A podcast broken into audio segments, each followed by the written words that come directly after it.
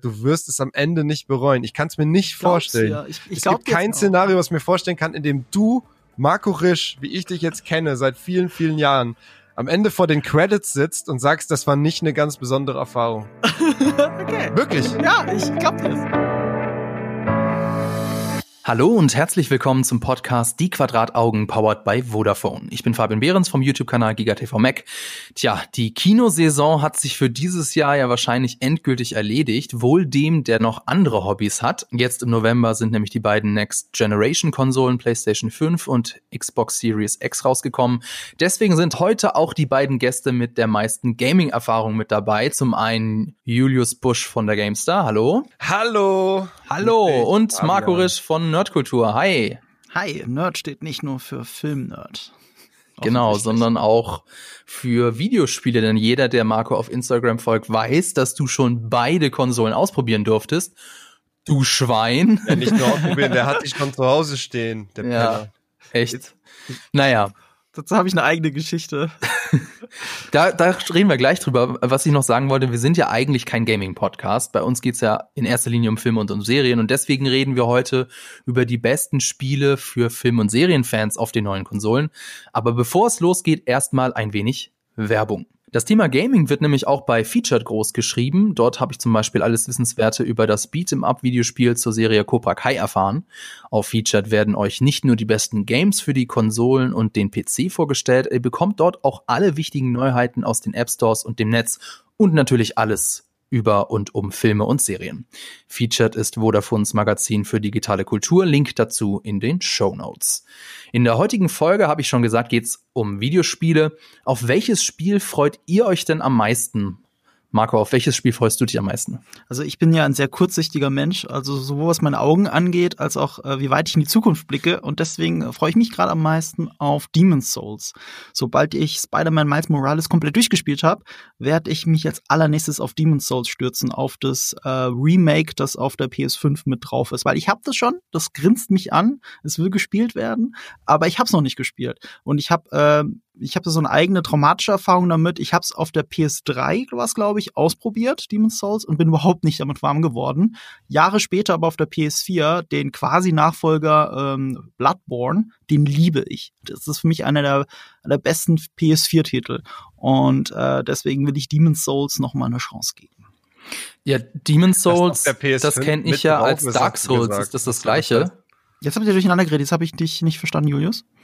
Du hast gesagt, dass auf der PS5 mit drauf ist. Also auf meiner PS5 ist es mit drauf. Entschuldigung, es wird nicht mit ausgeliefert. Ich habe es schon bekommen. Also ich habe ich hab einen Key, ich hab's da. Ich könnte es jetzt spielen, aber äh, ich habe andere Spiele vorgezogen, über die wir dann später noch reden werden. Okay, was ich sagen wollte ist, Demon's Souls ist Dark Souls, oder? Ja, genau. Es ist, äh, Demon's Souls ist der Urvater davon. War aber ein PS-Exclusive, deswegen auch wieder das Remake auch PS-exklusiv. Und Dark Souls ist der geistige Nachfolger davon. Und äh, das gab's ja dann auf mehreren Systemen. Und das ist auch eine ganze Reihe geworden. Das sind auch drei Spiele. Ich glaube auch nicht, dass es damit aufhört. Und Bloodborne ist auch nochmal ein Spin-off davon. Das sind alles die Souls-Spiele, wenn man so möchte. Die sind alle vom gleichen Entwickler. Mittlerweile ist das ein eigenes Genre. Man spricht auch von Souls-like. Das sind Spiele mit sehr viel, ähm, soll ich sagen, Environmental Storytelling sehr oft. Also das ist wirklich gar keine, deswegen passt es gar nicht so zu diesem Podcast als Ganzes, weil es nicht so für Filmfans ist, sondern die Spielwelt erzählt sich selber. Man findet Hinweise auf das große Ganze der Geschichte, aber nicht so sehr in Zwischensequenzen. Und das eigentlich Interessante und Spielerische und Hardcore-Japanische daran ist, ähm, dass es unfassbar schwer ist aber nicht unfair schwer. Es hat ein sehr ausgeklügeltes und auf Timing basiertes Kampfsystem, das einen wirklich hart ins Schwitzen bringt. Aber wenn man es meistert, sind bestimmte Gegner total leicht, weil du hast es verinnerlicht. Nach immer und immer, immer wieder probieren hast du es verinnerlicht, wie du diesen Gegner besiegst mit der und der Waffe. Und äh, es kann aber auch sein, dass dich selbst so, so ein normaler Bürger mit einer Mistgabel locker aufspießt, wenn du nur für zwei Millisekunden nicht aufpasst. Das ist wirklich unfassbar schwer und sehr belohnend. Ich habe noch, also höchstens bei einem richtig guten Horrorspiel schwitze ich so viel wie bei einem Souls-like. Und Bloodborne hat mir da die ultimative Spielerfahrung gegeben und mich dann auf diese Seite bekehrt, dass Souls-like-Spiele doch ziemlich geil sind. Und vorher habe ich das immer, also belächelt nicht, aber aus der Ferne mit Interesse beobachtet, wie Menschen sich sowas freiwillig antun. Aber äh, diese Souls-like-Spiele sind Spielgefühl und Gameplay pur. Das können wirklich nur Spiele. Das hat mit Filmen nichts mehr zu tun. Und Jules, was ist denn das Spiel, auf das du dich am meisten freust?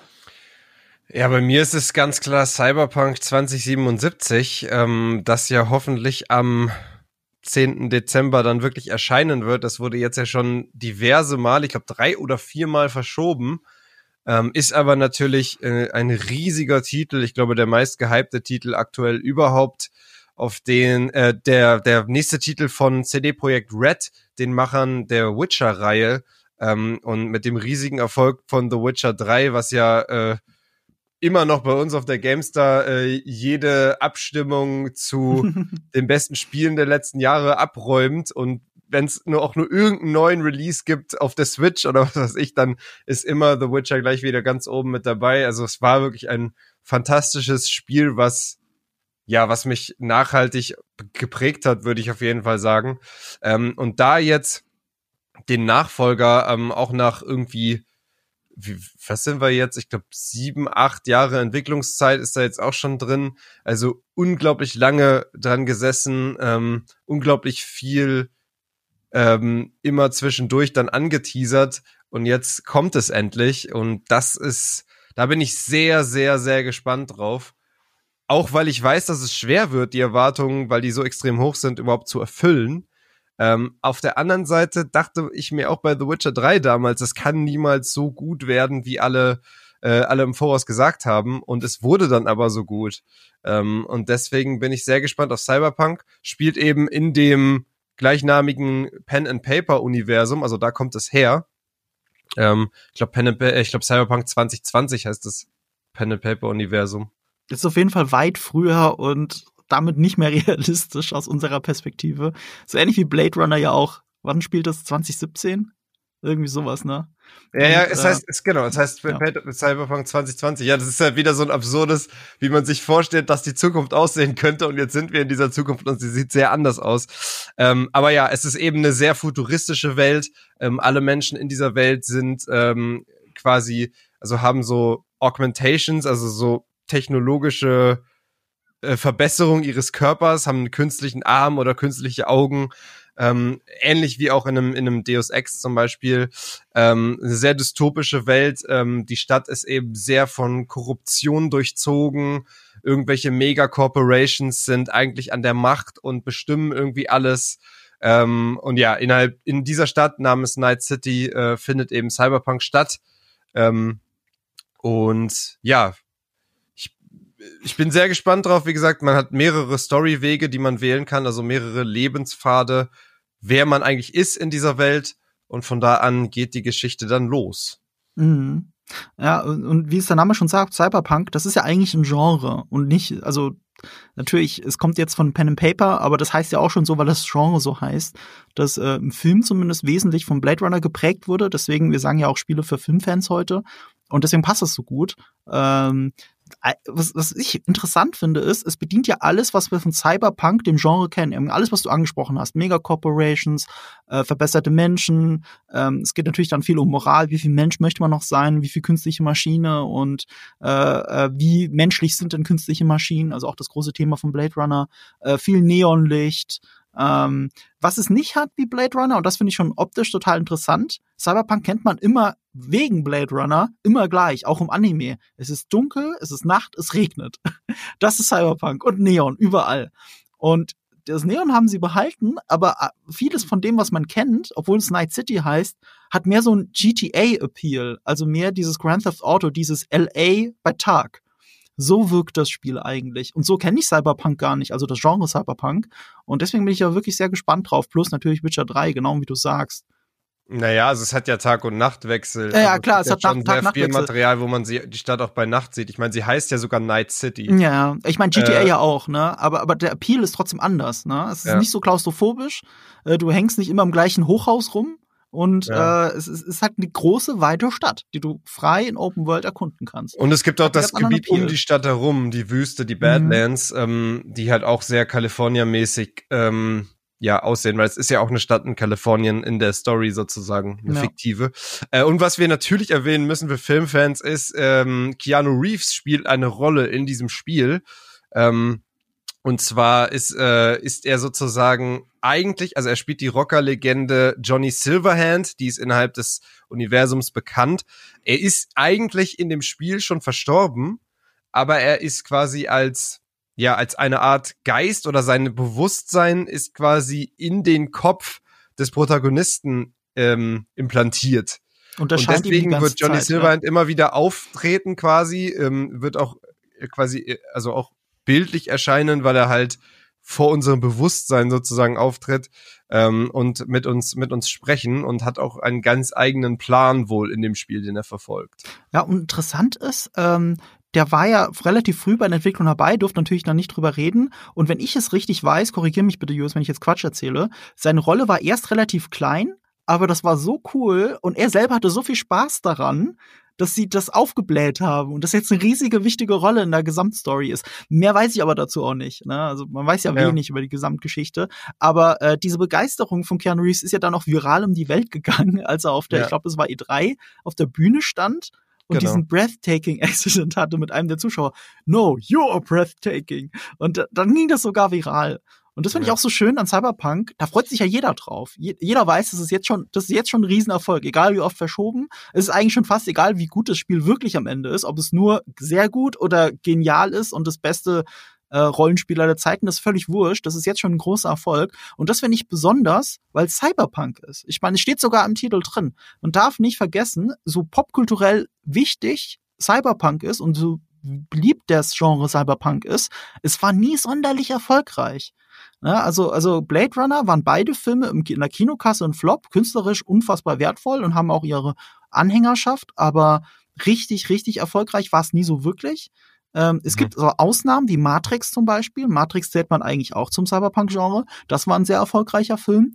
Aber äh, jeder, jeder Marvel-Film ist erfolgreicher als Matrix 1, tatsächlich. Ähm, erst mit Matrix 2 und 3 wurden es noch mal größer. Aber Cyberpunk ist, der Erfolg von Cyberpunk, dem Genre, ist sehr überschaubar. Und dieses Spiel ist jetzt schon ein System-Seller.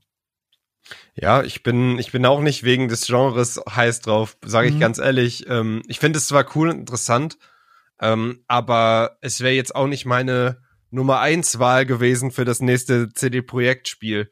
Ähm, aber ja, wenn du halt ein richtig guter Entwickler bist, dann kannst du dir halt aussuchen, was du machst und die Leute folgen dir halt in dem Hype und genau das ist hier geschehen. Ähm, mhm. Und deswegen bin ich jetzt sehr gespannt drauf, wobei ich aber grundsätzlich das ganze Thema ähm, mit Cyberware und Self-Controlled Evolution finde ich halt schon sehr, sehr äh, spannend. Also schon in Deus Ex immer. Ja, ja, klar. Deus Ex ist tatsächlich mein äh, Lieblingsspiel. Ach, echt? Das wusste ja, ich gar nicht. Ja, absolut. Ich hatte, ich hatte vor Jahren bei High Five, wo wir ja früher zusammen im gleichen YouTube-Kanal waren, hatte ich sogar ein Vi Video darüber gemacht, über meine fünf Lieblingsspiele und Deus Ex ist äh, Platz eins. Das ist ah, ganz krass. tief in meinem Herzen. Ähm, und deswegen freue ich mich sehr auf Cyberpunk. Übrigens, genau wie es Deus Ex ist, es spielt es komplett aus der Ego-Perspektive. Das ist vielleicht für Filmfans nochmal interessant, weil es ja. wirkt sehr cineastisch, das ganze Spiel, die ganzen Dialoge unfassbar gut vertont, angeblich sogar in der deutschen Synchro auch, das sieht man in den Trailern, unfassbar gute deutsche Synchro, auch mit Originalstimme von Keanu Reeves, sonst hätte ich sonst würde ich es gar nicht auf Deutsch spielen wollen. Ähm, es klingt alles toll, es sieht toll aus, es ist sehr cineastisch inszeniert, aber aus der Ego-Perspektive komplett. Ich meine, da gibt es auch ganz wenig Filmexperimente, wo das funktioniert hat, aber das, was man gesehen hat, äh, sehr filmisch, obwohl nur aus der Ego-Perspektive. Außer wenn man spannend. Auto fährt. Außer wenn man Auto fährt und äh, gibt es Zwischensequenzen, ja oder nein? Ich, ich glaub, erinnere mich, dass es mal eine gab, welche. wo die es Hauptfigur aufsteht morgens. Es gibt vereinzelt Zwischensequenzen, aber mhm. der Großteil des Spiels ist halt quasi dann so immersiv gemacht, dass du halt aus der Ego-Perspektive vielleicht auch manchmal dann gerade dich nicht kontrollierst, aber dass halt dir etwas in der Ego-Perspektive passiert und Leute auf dich zukommen und mit dir reden. Das ist halt das, wie sie es größtenteils inszenieren. Mhm. Und das ist übrigens auch ein gutes Cyberpunk-Element. Auch im Cyberpunk sieht man sehr oft Ich-Perspektiven. Also sehr, auch in Matrix gibt es die eine oder andere Ich-Perspektive, wo man quasi aus Neos Perspektive diese subjektive Kamera sieht, wie er sich seine Hände anschaut und versucht, die Welt zu begreifen. Und es gibt ähm, diesen Film Strange Days, falls du von dem schon mal gehört hast. Äh, das ist ein, auch ein kleiner Cyberpunk-Kultfilm, äh, nur nicht so erfolgreich gewesen wie Matrix, aber aus einer ähnlichen Zeit, auch der 90er, äh, 90er Jahre. Und äh, da geht es darum, dass die Erinnerungen von Menschen ähm, abgespeichert werden können. Und dann kannst du diese Erinnerung nacherleben. Also du siehst dann wirklich aus ihrer Ich-Perspektive zum Beispiel einen Banküberfall, der schief geht, wo dann nur wirklich der, der Bankräuber am Ende abstürzt. Eine sehr berühmte Plansequenz. So, Und so, das so gibt es ja in. Cyberpunk auch. Äh, Ja. Braindance heißt es Ah, dort. stimmt, stimmt. Typisches Cyberpunk-Thema. Das ist halt tatsächlich das Entertainment dort. Also die Leute, äh, um sich zu entertainen, holen sie sich die sogenannten Brain Dances. Und das sind dann, dann erleben sie sozusagen Szenen nach. Aber es ist eben keine fiktive Szene, sondern wirklich eine Erinnerung einer echten Person. Ähm, Mhm. Was schon ziemlich krank auch irgendwie ist, weil wenn da ein Mord passiert, ist es im Endeffekt ein Snuff-Film. Ja, ja, ja, ja. Oh, und Ähm, was ich auch ja. noch äh, reinwerfen wollte, weil du jetzt CD Projekt äh, Red, so heißt ja die Firma aus Polen. Äh, ich war mal bei denen im Entwicklerstudio damals, bevor Witcher 3 rausgekommen ist, kurz vor Release von Witcher 3. Durfte Ach, ich mich da Maxi, umgucken. ne? Paar, ich, bitte? Mit Maxi warst du da bei Ja, ich war mit Maxi dort. Five, ne? Haben Ja. wir viel drehen können. Findet man auch auf High Five, wenn ihr ähm, auf dem YouTube-Kanal High Five einfach äh, Witcher sucht, dann werdet ihr es finden. So eine Videodocumentary, die ich da gemacht habe, ich glaube dreiteilig sogar. Äh, da war ich, äh, bin ich auch ein bisschen vor der Kamera, aber ganz wenig. Aber ich habe es geschnitten und äh, ich war dort und habe da viel erlebt und es war ein tolles Erlebnis, um Witcher 3 so zu erfahren, bevor es rauskam. Ähm, aber worauf ich hinaus wollte ist, das war halt mega, mega erfolgreich. Das kann man sich gar nicht vorstellen, wie erfolgreich Witcher 3. Ähm, das hat sich so langsam aufgebaut, das ist ja der dritte Teil, aber die ersten zwei waren eher, also gerade das erste ist, glaube ich, hat halt eine eingestandene Fangemeinde gehabt, das hatte ich auch noch komplett durchgespielt, das zweite habe ich geskippt. Ähm, aber der, der Hype von Witcher 3, die Qualität von Witcher 3 und der Erfolg von Witcher 3, das war, das ist unfassbar. Und äh, das hat hauptsächlich, finde ich zumindest, dazu geführt, dass es die Netflix-Serie gibt. Zwar ist Witcher eine Romanversoftung, also es gibt eine Romanreihe und die Spiele gehen relativ frei mit dem, mit dem, was die Romane bieten, um und äh, haben das halt umgesetzt und weitererzählt. Aber, und die Serie basiert auch, also die Netflix-Serie, basiert auf den Romanen, weil sie halt die Romanrechte haben natürlich, genau wie die Spiele die Romanrechte hatten. Aber machen wir uns nichts vor, die Serie hätte es nie gegeben, wenn nicht A, Game of Thrones so erfolgreich gewesen wäre und B, man halt nach was sehr erfolgreichem äh, Fantasy-mäßigen geguckt hat und das waren eben nicht die Romane, sondern das waren eigentlich die Spiele. Durch die Spiele haben sich auch die Romane viel besser verkauft. Also Ja. äh, ich finde auch vieles, was man sieht in der Serie, auch wie die Rüstung von Geralt aussieht und so, das sähe ja nicht so aus, wenn das Spiel nicht so aussehen würde. Machen wir uns da nichts vor. Und, äh, und da bin ich gespannt, wenn Cyberpunk jetzt so ein erfolgreiches Spiel wird, ob da noch mal jemand dann die Rechte von Cyberpunk nimmt, von dem Pen and Paper und vielleicht doch auch noch mal eine Serie oder einen Film draus macht. Gut möglich, ja. Es wäre nicht so weit hergeholt. Also das ist etwas von in drei Jahren kommt die Ankündigung. Hier habt ihr es zuerst gehört. Drei Jahre, das ist jetzt 2023. Schauen wir mal. Wow, jetzt haben wir schon fast 20 Minuten nur mit der Einstiegsfrage verballert. ähm, deswegen mache ich es jetzt Ja, mal ein bisschen kürzer. Ja, also schwier Dankeschön. Äh, schwierige Frage, weil ich freue mich eigentlich immer auf relativ wenig in meinem Leben. Äh, deswegen muss ich mal ein bisschen nachgucken. Was, Wow. Aber ähm, also ich glaube, ich freue mich ein, ein bisschen. Bin ja, bin ja Norddeutsch, wir freuen uns immer nur ein bisschen. Äh, ich freue mich nur ein bisschen auf äh, Little Nightmares 2, jetzt als, als Gegenpol zu den großen Titeln, die ihr genannt habt. Das kommt am 11. Februar 2021 raus. Das ist die Fortsetzung zu dem netten kleinen Horror Jump and Run Little Nightmares von 2017.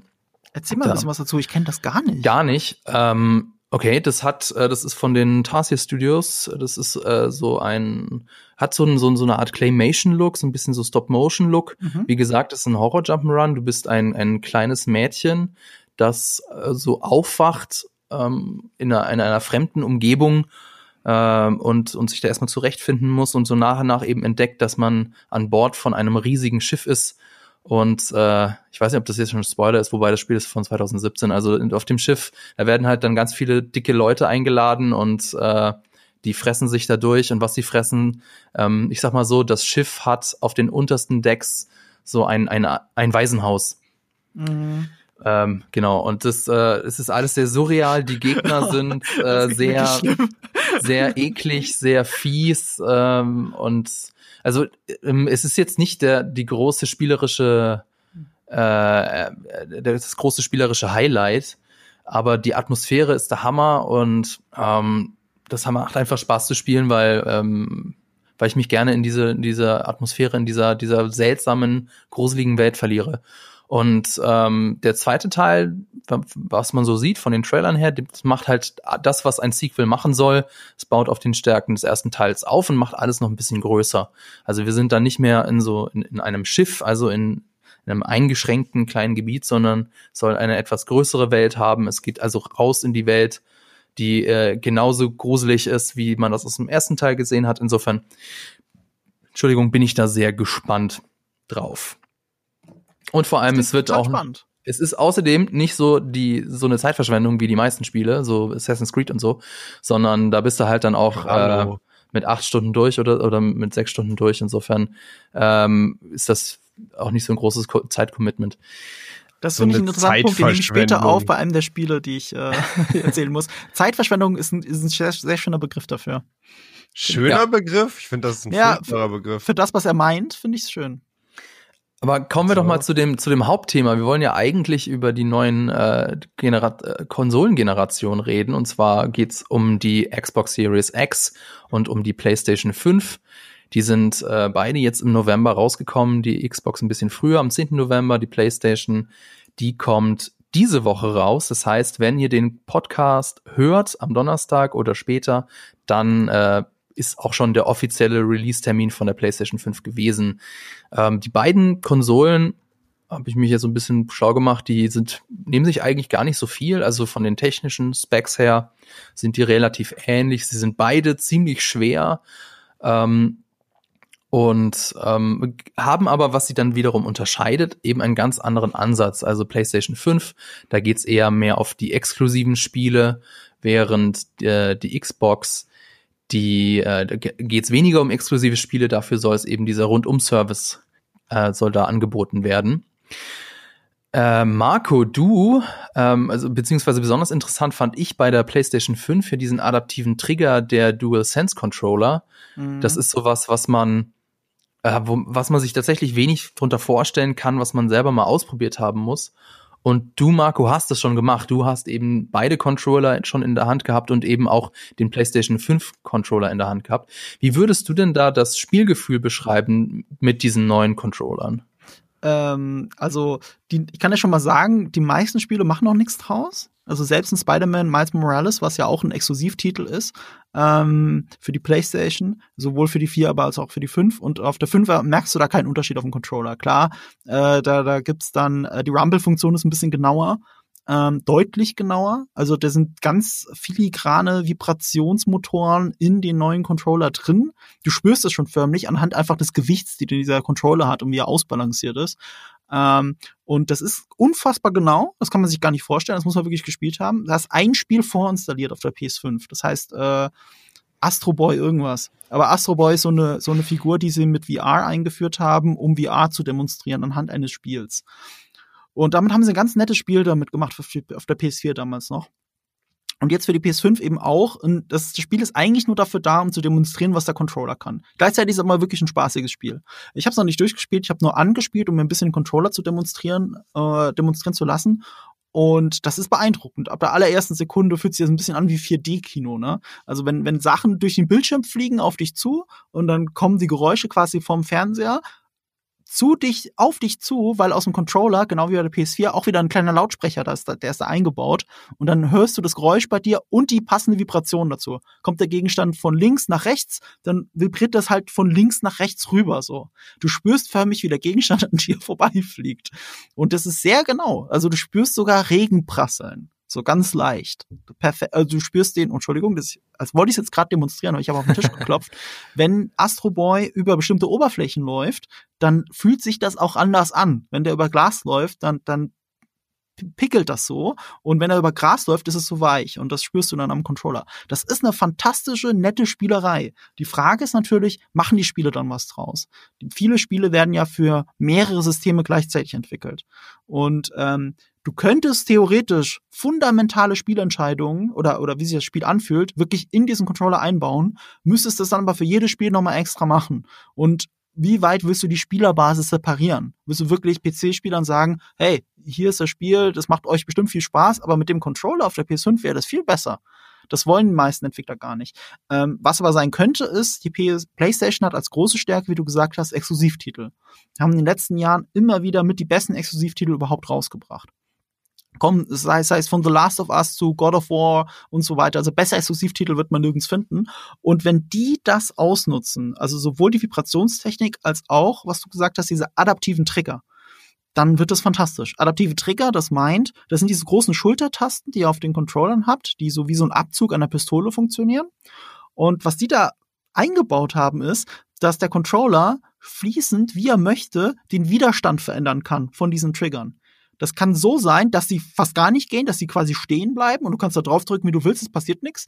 Oder äh, es kann eine Grenze mit drin sein, dass du eine gewisse Hürde überwinden musst, so wie der Abzug von der Pistole. Also das, bis, bis du wirklich gedrückt hast, musst du also einen gewissen Widerstand überwinden und dann geht's leicht. Das kannst du simulieren. Du kannst Bogenschießen simulieren, also diese Anspannung. Du kannst äh, auch einfach nur dafür sorgen, dass es wie ein Gaspedal äh, äh, langsam, aber stetig reingeht, aber nicht sofort von 0 auf 100. Ähm, solche Sachen kannst du damit simulieren.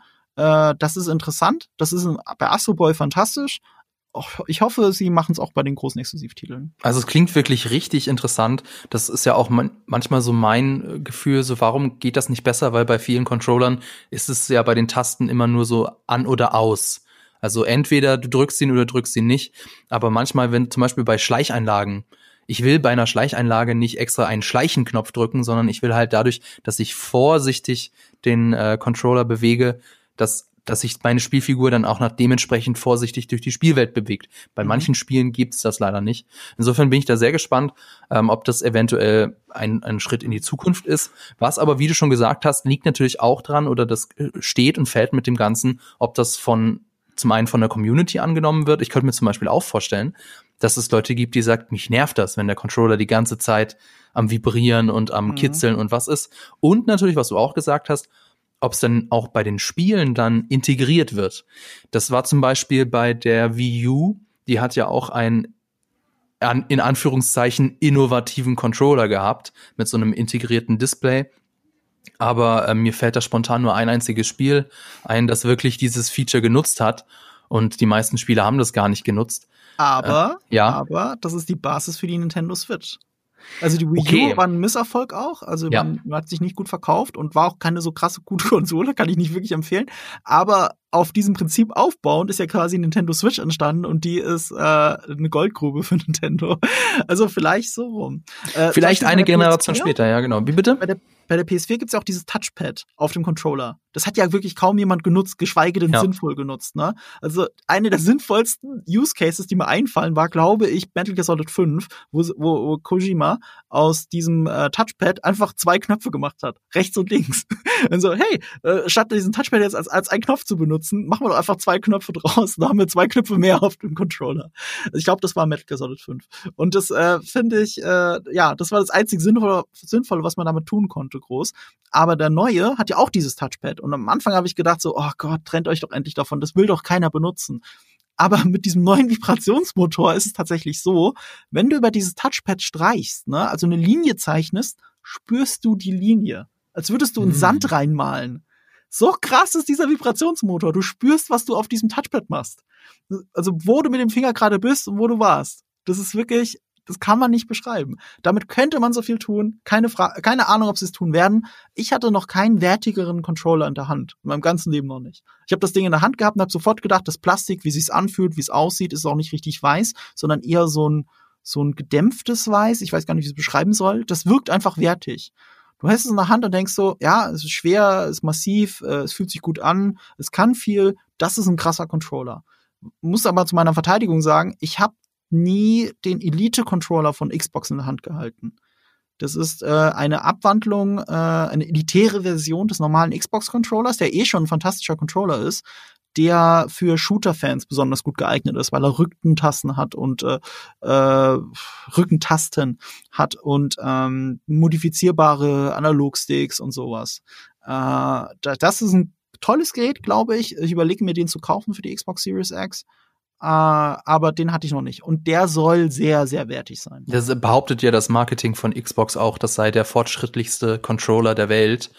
Was mir ein den bisschen schwer fällt zu glauben, so was, wenn ich so das höre, was du da von dem äh, DualSense Controller von der PlayStation 5 erzählst. Mhm. Naja, mal sehen. Ich finde übrigens, also es soll jetzt hier, wir wollen ja jetzt hier nicht über die beiden Konsolen werten. Ähm, jeder hat seine Vor- und seine Nachteile und beide haben ihre Existenzberechtigung. Es gibt allerdings ein eine Sache, da ist meiner Meinung nach, hat die PlayStation die Nase vorn, das ist nämlich der Name.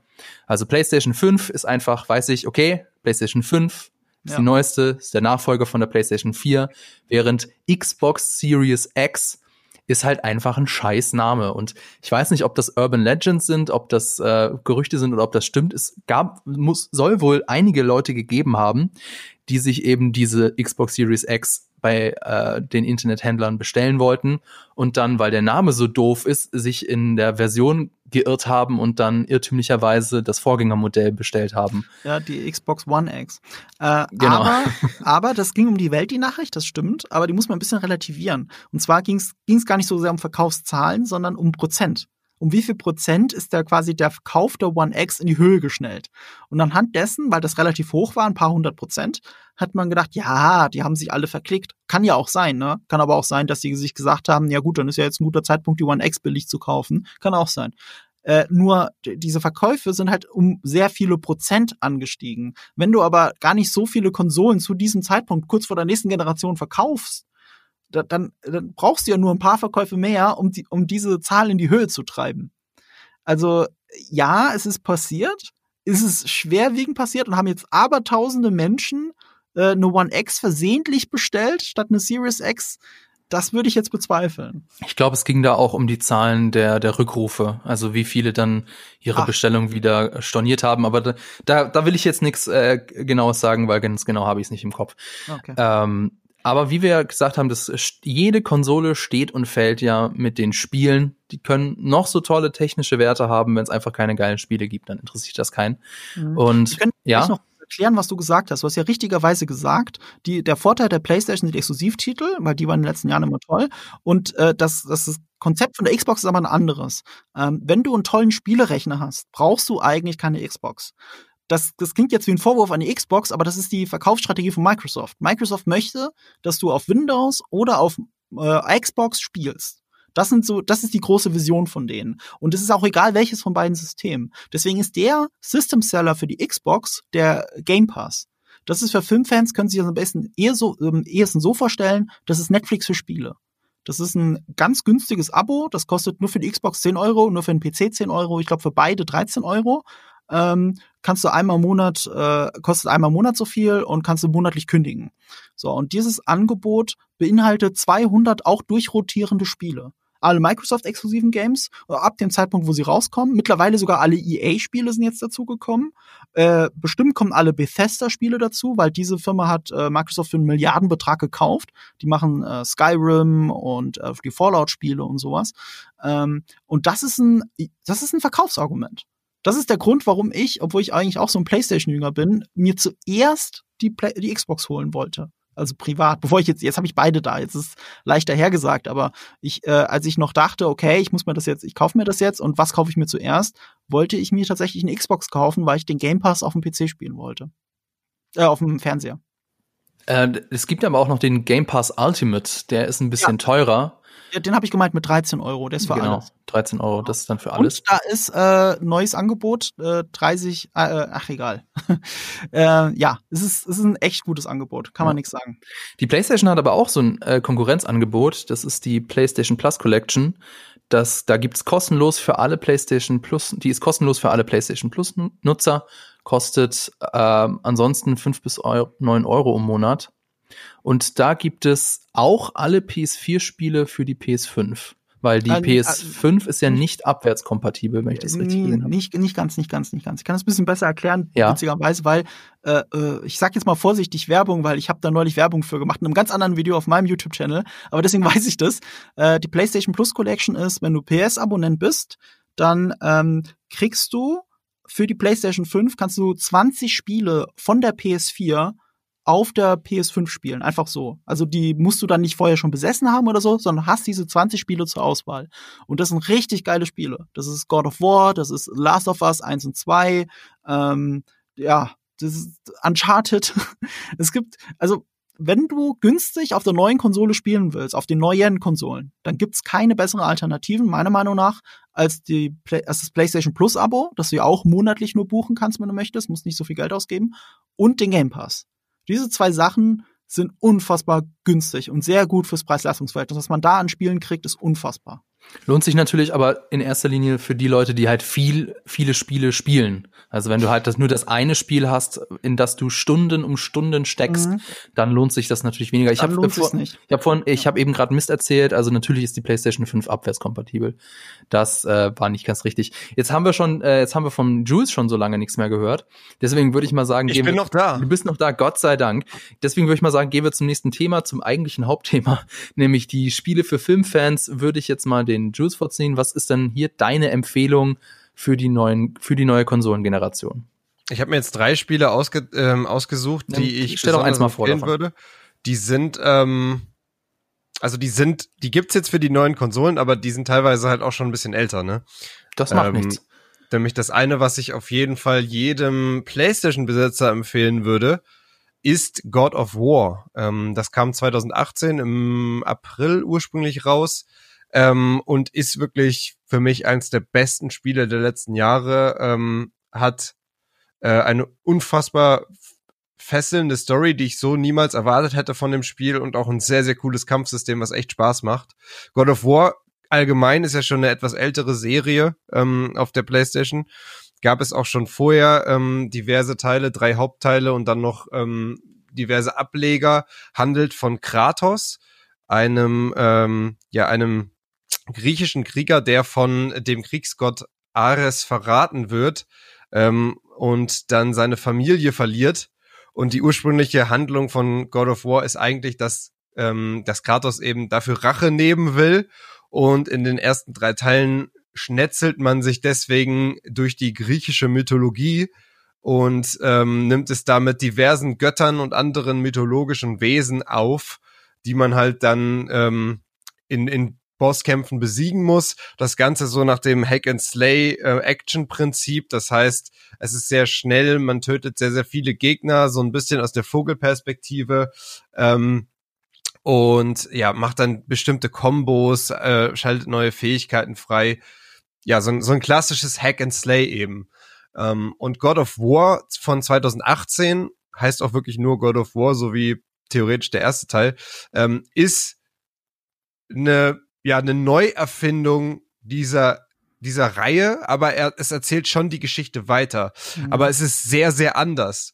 Denn das neue God of War ist jetzt ein wirklich ein Third-Person-Action-Adventure.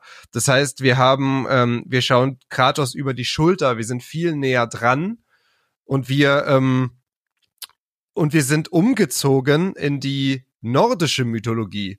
Denn im God of War-Universum ist es so, dass quasi die jeweilige Mythologie mit den jeweiligen Göttern lebt wirklich an dem Ort, an dem sie an dem das Spiel geografisch stattfindet.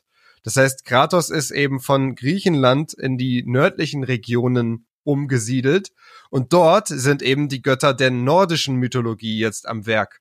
Ähm, das heißt, wir haben komplett das Setting gewechselt. Es befindet sich aber trotzdem noch in einer zusammenhängenden Story. Und das ist wirklich der Kratos, den wir schon aus den Teilen davor kennen der jetzt sehr viel älter geworden ist, ein bisschen weniger wütend und der vor allem jetzt einen Sohn hat namens Atreus.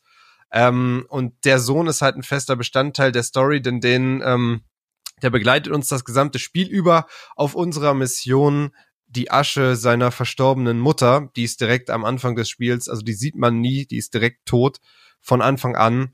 Äh, und sie möchte gerne auf dem höchsten Berg äh, äh, soll ihre Asche verstreut werden. Und die Reise dorthin ist im Grunde die Geschichte des ganzen Spiels, wird aber sehr, sehr interessant äh, dann mit der gesamten nordischen Mythologie verwoben. Es gibt immer mehr Querverweise und ähm, es steckt ein bisschen mehr dahinter als einfach nur diese reine Reise. Ähm, ja, das ist halt die, wie gesagt, die Story, die wirklich sehr emotional, sehr cool gemacht ist, mega gut inszeniert ist, hat mich wirklich richtig mitgenommen. Ähm, und das Gameplay, der Gameplay-Loop und auch wie sich das Spiel spielt, ist so motivierend und cool, ähm, dass ich wirklich sagen muss, ähm, God of War war wirklich seit langer, langer Zeit mal wieder so ein Spiel, wo ich wirklich süchtig nach mhm. war. Ich bin nämlich wirklich, ich bin ja als, als in Anführ also als Streamer bin ich so recht diszipliniert, was Spiele angeht, weil ich streame ja jetzt nicht einfach jeden Tag nonstop, aber ich spiele ja trotzdem dann die Spiele immer nur in meinen Streams weiter. Ähm, das heißt, ich kann ganz gut halt ein Spiel zocken und dann zocke ich halt erst nächste Woche weiter oder erst in drei Tagen weiter. Das ist überhaupt kein Problem. Das heißt, so wirklich diese Sucht, dieses Gefühl kenne ich kaum noch. Aber bei God of War war es wirklich seit langer, langer Zeit mal wieder dieses Gefühl, fuck, ich will unbedingt dieses Spiel weiterspielen. Ich möchte alles andere stehen und liegen lassen und jetzt einfach weiterzocken, bis ich fertig damit war. Und das habe ich da wirklich in wenigen Tagen sehr exzessiv durchgezockt. Ähm, und es war eine unfassbar coole Erfahrung. Deswegen freue ich mich sehr, dass jetzt schon für äh, kommendes Jahr ein Nachfolger, nämlich God of War, ja, keine Ahnung, ob es dann God of War 2 heißt. Auf jeden Fall, es wird einen neuen Teil geben. Der kommt nächstes Jahr. Stand jetzt. Haben sie bisher aber nur einen kleinen Teaser bei dem PlayStation Event gezeigt zu. Aber da freue ich mich wirklich extrem drauf. Und was auch sehr interessant ist, ist übrigens ähm, äh, hier äh, Alana Pierce hat gestern auf Instagram bekannt gegeben, dass sie jetzt äh, äh, Writerin für Santa Monica Studio ist. Ähm, ich weiß nicht, ob ihr die kennt. Okay, ich kenne jetzt beide Namen nicht. Was hat es denn mit den Santa Monica Studios äh, auf sich? Also das Santa Monica Studio ist das Entwicklerstudio von God of War und ähm, die äh, die Alana Pierce, die ist halt eine relativ bekannte Journalistin, die hat für IGN unter anderem gearbeitet, äh, hat auch einen YouTube-Kanal und ist halt eine sehr äh, große Gaming-Influencerin. Die macht eigentlich auch immer die ganzen Events, wenn es irgendwie irgendwelche Vorstellungen auch teilweise von Microsoft oder, oder so gibt, dann moderiert sie da oft mit oder ist da als Expertin zu Gast. Also sie ist einfach eine bekannte Persönlichkeit in der Gaming-Branche, aber bisher halt immer journalistisch, influencermäßig. Und deswegen fand ich es mega spannend, dass sie jetzt für ähm, quasi als Writerin auf die andere Seite wechselt äh, und für God of War ähm, wahrscheinlich dann ähm, schreiben wird. Also fand ich ein sehr interessanter und cooler Karrieremove. Ähm, übrigens, Santa Monica Studio sonst halt auch gerade deswegen geil, weil eben der, ähm, ja, quasi der Chefentwickler von, ähm, von Santa Monica Studio, der Creative Director ist Cory Barlock.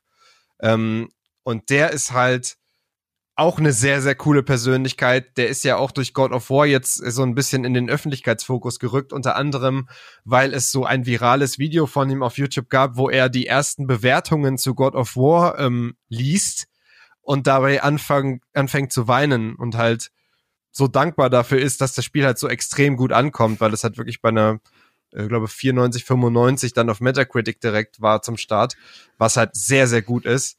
Ähm, und da ist er so ein bisschen bekannt geworden und da kann ich wirklich jedem nur empfehlen, auf YouTube die Dokumentation Raising Kratos zu gucken von dem PlayStation-Kanal. Ich glaube, die ist auf dem offiziellen PlayStation-Kanal. Einfach mal Raising Kratos eingeben. Das ist eine unfassbar geile Dokumentation über die Entwicklung von God of War, wo man halt wirklich richtig hinter den Kulissen ist, wo man halt sehr, sehr viel natürlich über Cory Barlog, auch über sein Privatleben erfährt und was der so alles erlebt während so eines Entwicklungsprozesses, aber man ist zum Beispiel auch hinter den Kulissen während der E3, ich glaube 2000 2016 oder 2017 müsste es sein. Ich habe das Zeitgefühl ein bisschen verloren.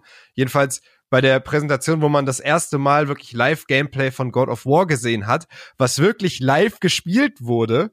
Ähm, und ich war sogar in diesem Saal, weil ich auf der E3 glücklicherweise äh, sein durfte damals. War mega krass, ein riesiger Theatersaal, wo das äh, PlayStation die Pressekonferenz stattfand. Und da spielt halt Gory Barlock live und du siehst halt, wie nervös er ist, weil du spielst halt zum ersten Mal dein Spiel live vor Leuten und es muss klappen. Es darf nicht abstürzen.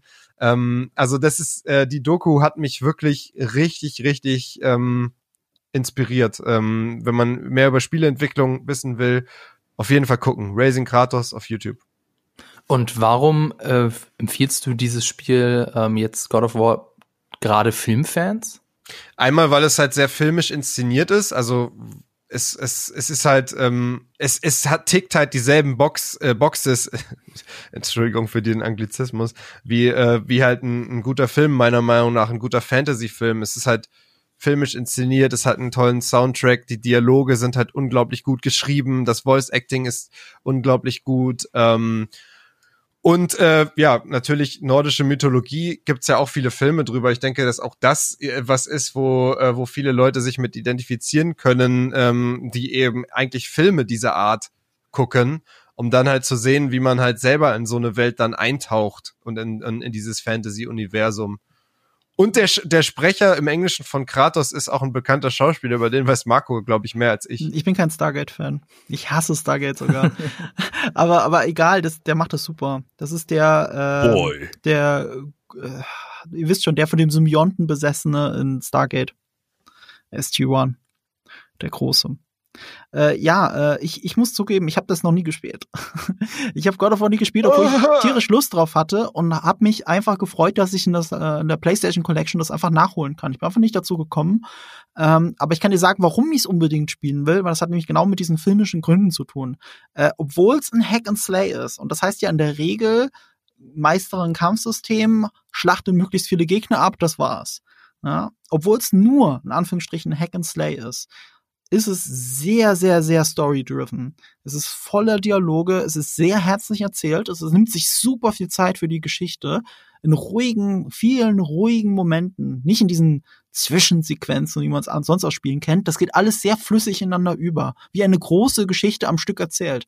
Und das hat einen ganz inszenatorischen Hintergrund. Das Spiel ist ein One-Shot. Das ist ab der allerersten Sekunde gibt es keinen sichtbaren Schnitt im kompletten Spiel. Die Kamera ist immer da und dynamisch. Ob sie jetzt in die Nahe geht wegen einem Dialog oder ob sie weiter wegfährt oder fast schon Vogelperspektive, so wie Julius gesagt hat. Es ist immer die gleiche Kamera und sie fährt durch das ganze Spiel. Und es gibt kein Spiel in der gesamten Filmgeschichte, äh, Spielegeschichte, die, das so filmisch einen One-Shot inszeniert hat. Es gibt den Ansatz, in äh, Ground Zeroes von äh, Hideo Kojima, also Metal Gear Solid 5, der, das, was man zuerst davon released hat. Das war auch ein One-Shot von Anfang bis Ende, aber das ist ein Zwei-Stunden-Spiel. Und ja. äh, den Ansatz hat er noch mit drin in Metal Gear Solid 5 The Phantom Pain, das große Spiel dann. Aber auch da viele One-Shots, aber nicht ein One-Shot, der durch das ganze Spiel geht. Und das ist aber God of War. Und das hat es vorher noch niemals gegeben. Und dazu gibt's auch sehr coole Featurettes, auch auf YouTube zu finden, wenn man da mal danach äh, sucht, God of War und Kamera, wo sie das auch erklären. Auch diesen Anspruch, das zu machen und wie sie es gedreht haben. Also eigentlich haben sie es auch wie einen Film gedreht. Mit äh, Motion, Act, äh, Motion Capture Darstellern, mit einer äh, digitalen Kamera, so ähnlich wie sie äh, Tim und Struppi gedreht haben von äh, Peter Jackson und äh, Steven Spielberg äh, ein sehr ähnliches System. Und deswegen wirkt es auch so filmisch, weil es wie ein Film inszeniert ist und sich gleichzeitig wie ein Spiel spielt, aber durchgehend und es verschmilzt komplett miteinander. Das ja. ist auf jeden Fall ein sehr äh, starker Beitrag jetzt hier für, für Spiele für Filmfans. Marco, du musst jetzt gegenhalten. Was hast denn du für ein, für ein Spiel für Filmfans? Was, was stellst du vor? Äh, ui. Ähm, dann fangen wir doch mal was super aktuell an. Äh, der, der, der Übergang mit der Kamera wäre eigentlich jetzt cool gewesen, Lasse was Part 2 vorzustellen. Aber das mache ich jetzt nicht. Ich stelle jetzt vor Spider-Man Miles Morales äh, weil das ist jetzt das Spiel, das sich auf der PS5, also das die PS5 für mich wirklich so ausgekostet hat, was, was Grafik angeht. Äh, Raytracing kann ja die PS5 und auch die Xbox Series X.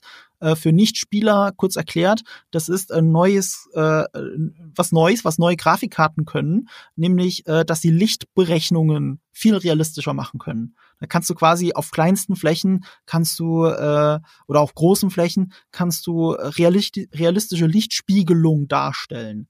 Also, also realistisch heißt in dem Fall Echtzeit. Das ist ja Echtzeit, das Besondere ja. an Raytracing, dass wirklich du siehst halt in einem Schaufenster genau das, was vor diesem Schaufenster passiert. Mhm. Ähm, da muss man aber dazu sagen, dass Digital Foundry rausgefunden hat, dass das bei Spider-Man Fake ist. Also ja, es, es gibt bei Raytracing gibt's viele äh, Tricks. Dazu hat der Kollege Fritz äh, ein YouTube-Video gemacht, das ja, ich an der gucken. Stelle sehr empfehlen möchte, weil Raytracing hat auch mit äh, hat sehr oft auch mit einer gewissen Reichweite zu tun. Äh, also wie weit man wirklich echtes Raytracing benutzt und ab wann man es faked. Ich weiß jetzt nicht, wie es bei Miles Morales ist, aber es sieht sehr echt aus. Also ich hatte, ich war wirklich sehr beeindruckt von der Grafik und äh, wie das alles ist. Äh, um euch Raytracing, um sich das anders vorzustellen äh, ihr kennt ja diesen berühmten Shot, den man in sehr vielen Filmen sieht, äh, bestimmt auch Matrix irgendwo, wenn man die, wenn man eine Türklinke aus der Nähe abfilmt, dann sieht man die Hand, wie sie zu dieser Türklinke geht, schon in der Spiegelung, in der Türklinke, in der, in der blitzblanken Türklinke. Aber das Licht ist natürlich sehr komisch gebrochen, weil die Türklinke, gerade amerikanische Türklinken sind ja so rund und dann äh, bricht es das Licht so komisch auf wie eine Lupe oder sowas, also es verzerrt das Licht. Und äh, und das ist halt, das wäre in Wirklichkeit extrem schwer zu berechnen bei dem, also das ist im Spiel sehr schwer zu berechnen. Im Film ist es leicht abzufilmen. Aber durch die Raytracing-Technologie geht das in Echtzeit und sieht halt echt aus. Das sieht halt einfach nur echt aus, aus der Nähe betrachtet zumindest. Und äh, das ist Wahnsinn. Also gibt's ja auch ein anderes Spiel, Watch Dogs zum Beispiel, kann man, wenn man im richtigen Ort steht, kann man äh, im Fotomodus des Spiels, kann man da Fotos machen, da kannst du es nicht mehr von der Wirklichkeit unterscheiden. Obwohl das eigentliche Spiel gar nicht so aussieht. Also es recht nicht die Spielfiguren. Aber, aber das ist auch dank Raytracing möglich. Also grafisch ist es sehr beeindruckend, äh, Miles Morales. Für mich interessant, ich habe das Original Spider-Man-Spiel nicht gespielt, das Hauptspiel. Das war ja auch ein PS4-Exclusive. Ähm, das kann ich jetzt nachholen, weil äh, für die PS5 die Version ist halt das Hauptspiel plus dieses Add-on, dieses diesen DLC, diesen dieses Spin-off, dieses Standalone, wenn man so möchte, Spider-Man Miles Morales, wo man eben nicht Peter Parker spielt, sondern äh, den schwarzen Spider-Man aus den Comics, äh, Miles Morales. Und ich habe unmittelbar, bevor ich das Spiel gespielt habe, habe ich zum ersten Mal, muss ich zu meiner Schande gestehen, den Film gesehen, weil er jetzt auf Netflix gerade ist, äh, Spider-Man Into the Spider-Verse oder wie in Deutschland heißt A New Universe. Der soll ja sehr gut sein. Und ich habe ihn mir angeschaut und er ist fantastisch. Er ist wirklich fantastisch. Das ist ein fantastischer Animationsfilm. Höchstwahrscheinlich einer der besten Superheldenfilme der letzten Jahre. Da ist er ganz weit mit oben. Grandios. Vielleicht sogar der allerbeste Spider-Man-Film von allen. Äh, und da zähle ich auch die alten Sam Raimi-Filme dazu und Spider-Man 2, den ich vielleicht sogar noch ein bisschen besser finde. Großartiger Film. Und das Spiel Spider-Man Miles Morales hat nichts mit diesem Film zu tun, aber beide basieren ja auf der gleichen Comicvorlage. Und du erkennst sehr viele Parallelen. Auch inszenatorisch fühlt sich da vieles sehr ähnlich an. Und es ist für mich ein sehr flüssiger Übergang gewesen von, ich gucke jetzt auf Netflix äh, Spider-Man Into the Spider-Verse und spiele direkt danach Spider-Man Miles Morales. Und das fühlt sich wie in einem Rutsch an. Fantastisch. Das ist doch absichtlich auch so released worden. Das kannst du mir doch nicht erzählen. Das kam äh, genau an dem Tag, wo, wo genau an dem Release-Tag wirklich von, von Miles Morales kam halt bei mir auf Netflix das Pop-up, dass es jetzt ähm, ein New Universe gibt. Da habe ich gar nicht drüber nachgedacht. Ich habe schon vor Wochen oder vielleicht sogar Monaten gelesen, dass es äh, halt auf Netflix kommt, aber das war halt ein amerikanisches Startdatum. Und ich habe gedacht, ja, ich bin halt leider in Europa und bestimmt kommt das nicht am 1. November raus. Nee, hatte mich getäuscht. Ich habe am 1. November festgestellt, holy shit, das Spiel, äh, hier, der, der, der, der, der Film ist jetzt auf Netflix. Ich kann ihn endlich mal nachholen. Weil ich habe wirklich mit mir gehadert, ob ich eine Blu-ray kaufen soll, weil ich ihn halt im Kino verpasst habe. Und äh, ja, erstens, der Film ist super und zweitens, das Spiel setzt das perfekt fort. Also ich wer nach zu dem, dem Film übrigens mal einen Marco Fun Fact droppen. Einmal in meinem Leben habe ich die Chance dazu. Ja. Weißt du, wie sie, äh, weißt du, wie sie das erreicht haben mit den, also es wird ja in dem Film tritt ja ein älterer Spider-Man auch ja. auf. Ähm, und sie haben das erreicht, dass ihn, ihn als etwas erfahrener darzustellen, sind seine Bewegungen in 30 FPS, während die von Miles in 15 FPS gerendert werden. Ach echt? Und dadurch wirken halt seine Bewegungen etwas flüssiger und das stellt halt dar, dass er etwas erfahrener ist. Ach, finde ich cool. Die Framerate ändert sich aber auch im Laufe des Films. Nämlich dann, wenn, wenn äh, Miles Morales dann an Erfahrung gewinnt und mehr in die Rolle des Spider-Mans hineinfindet, dann äh, erhöht sich auch bei ihm die Framerate und das äh, führt eben dazu, dass seine Bewegungen flüssiger sind. Also ach Wahnsinn, ja. geiler Effekt. Aber ich kann ja. sagen, Miles Morales läuft von Anfang an super flüssig auf der PS5. äh, äh, und es hat einen fantastischen Fotomodus. Also äh, das ist ja sowieso so ein neues Ding, dass viele Spiele, die besonders cinematografisch und toll aussehen, haben alle einen Fotomodus. Du drückst quasi Pause, dann gibst einen extra Modus, dann kannst du sagen, hier Fotomodus und dann hast du nicht mehr das Spiel, sondern das Spiel ist eingefroren, die Spielwelt ist eingefroren und du kannst ganz frei eine Kamera bewegen, Objektiv auswählen, Filter dazuschalten, du kannst alles Mögliche machen, Effekte noch dazu knallen. Und äh, Spider-Man Miles Morales hat einen fantastischen Fotomodus mit künstlichen Lichtquellen und sehr schönen Filtern. Ähm, ich selber bin halt nur nicht geduldig genug dafür. Aber ich, ich habe einen einzigen Shot fünf Minuten lang eingerichtet. Fünf Minuten lang oder zehn Minuten lang. Hab den mir exportiert und auf Instagram gepackt. Und der sieht wirklich geil aus und ist jetzt mein Handy-Hintergrundbild. Und es gibt einige Influencer, äh, die Bilder gemacht haben und sogar ähm, äh, halt sowieso Fotokünstler, die sich auf Fotomodi spezialisiert haben, bei Last of Us oder bei äh, Ghost of Tsushima oder eben jetzt bei Spider-Man Miles Morales, die fantastische Bilder gezaubert haben. Ich also wenn man das Spiel für sonst spielen will, dann unseres Kollegen Michael Obermeier, nämlich äh, at Game Overmeier, mhm. denn der hat auch eine Fotostrecke zu Spider-Man Miles Morales veröffentlicht. Und Michi ist ja so ein richtiger Fotofreak. Der macht ja wirklich, also der macht ja mehr verbringt ja mehr Zeit im Fotomodus, als er tatsächlich die das Spiele spielt. Wusste ich gar nicht. Das ist ich hatte Irrsinn. keine Ahnung. Das, das ist Irrsinn. Also Ghost of Tsushima und Spider-Man hat er zwei Fotostrecken ähm, in den letzten Wochen gemacht. Unfassbar gut. Ähm, spielst du denn auf dem Performance-Modus oder auf dem Grafikmodus? Weil ich fand, der Performance-Modus zeigt ja, also ist ja mit 60 FPS wirklich butterweich, aber da sind dann wirklich die Raytracing-Effekte leider größtenteils deaktiviert. Ich habe ehrlich gesagt keine Ahnung. Ich wusste nicht, dass man das einstellen muss bei der PS5. Dann, okay, das kannst du auswählen. Wenn du, wenn es so gut aussieht, hast du wahrscheinlich den Grafikmodus, der dann in, in 30 FPS, glaube ich, läuft. Aber stell mal auf den Performance-Modus und wunder dich mal oder mach vielleicht besser nicht, weil dann findest du den das alte fühlt sich sehr langsam an. Ja, es kann kann sein. Man muss dazu sagen, die Geschichte wollte ich eigentlich, ich habe ich ganz am Anfang vom Podcast angedeutet und habe sie jetzt gar nicht erzählt, dass es zu meiner Konsolengeschichte eine eigene Geschichte gibt. Ich habe einen beschissenen Fernseher. Ich habe wirklich einen beschissenen Fernseher, einen alten Samsung der den großen Vorteil hat, weil deswegen fragen mich immer meine Zuschauer äh, immer mal wieder, ohne Scheiß, auf, äh, auf Instagram, was für ein toller Fernseher das ist, wie der heißt, wo man den kriegt. Der sieht halt nur gut aus, weil er so niedrige Bezels hat, also ganz dünnen Rand. Ein alter, beschissener Samsung-Fernseher, ist bestimmt zehn Jahre alt oder so. Das Modell halt zehn Jahre alt. Ich selber habe ihn vor sechs Jahren gekauft oder so, weil er günstig war. Und der kann halt nur 1080p. Und der kann auch nur der könnte, der käme nie auf 120 äh, Bilder pro Sekunde, sondern das kann er nur so faken. Ne? Deswegen äh, macht natürlich der Grafikmodus total Sinn. Und weil ich aber so einen blöden Fernseher habe und obwohl ich super cinephiner Mensch bin, mir so denke so, ja, gemessen am Abstand, den ich zum Fernseher sitze und ist ja 55 Zoll groß und so, wollte ich mir keinen besseren Fernseher in den nächsten Jahren kaufen. So, der nächste Fernseher, den ich kriege, das ist ein 4K, eine Tapete, mit, mit, also wirklich so, so ganz hauchdünner, nicht mehr an die Wand klebe, aber mir jetzt einfach nicht leisten kann deswegen mir nie einen gekauft habe. Das war mein Plan. Und deswegen wollte ich mir eine Xbox Series S holen, weil die auch Raytracing kann und nur 1080p. Aber ansonsten hält sie ja mit der X einigermaßen mit. Und deswegen wollte ich mir eine Xbox Series S kaufen. Jetzt habe ich aber zwei Testgeräte zu Hause. Einmal die Xbox Series X und einmal die PS5. Aber einen beschissenen Fernseher. Und deswegen will ich mir zum Cyber, wie heißt es nochmal, äh, Richtung Black Friday werde ich jetzt doch mal. Cyber Monday. Nee, äh, den Cyber gibt's auch, Week. ne? Den gibt's aber auch. Cyber Week, äh, es gibt äh, Cyber Month sogar, glaube ich. Ähm, es gibt alles Mögliche. Äh, es gibt nicht nur den Black Friday, aber ich wollte mir Richtung Black Friday dann doch mal, also doch mal den Dagobert Duck Guides äh, weglassen und mir einen neuen Fernseher gönnen. Weil es ist so eine Verschwendung, dass ich zwei krasse Konsolen zu Hause stehen habe, aber die das nicht auskosten kann. Das ist ja, blöd. sag Bescheid, wenn ich dir eine Empfehlung geben soll. Ach stimmt, du bist ja äh, gut dabei. Lass uns mal im Anschluss vom Podcast nochmal kurz quatschen, dann muss ich dir was erzählen. ja. Also ich äh, werde mir, glaube ich, erst einen neuen Fernseher kaufen, wenn der Fernseher wirklich einfach kaputt ist, weil ähm, bin halt sehr, sehr sparsam. So einer bist du. Sehr sparsam. Ja. Und ich werde mir auch wahrscheinlich keinen 4K-Fernseher kaufen, weil meine Wohnung dafür einfach zu klein ist, weil du musst ja dementsprechend dann auch weit entfernt von so einem 4K-Fernseher sitzen. Ähm, übrigens nochmal zu äh, Into the Spider-Verse zurück. Wie gesagt, der läuft jetzt eben auf Netflix. Ich habe ihn noch nicht geguckt, habe ihn aber auf jeden Fall auf meiner Liste.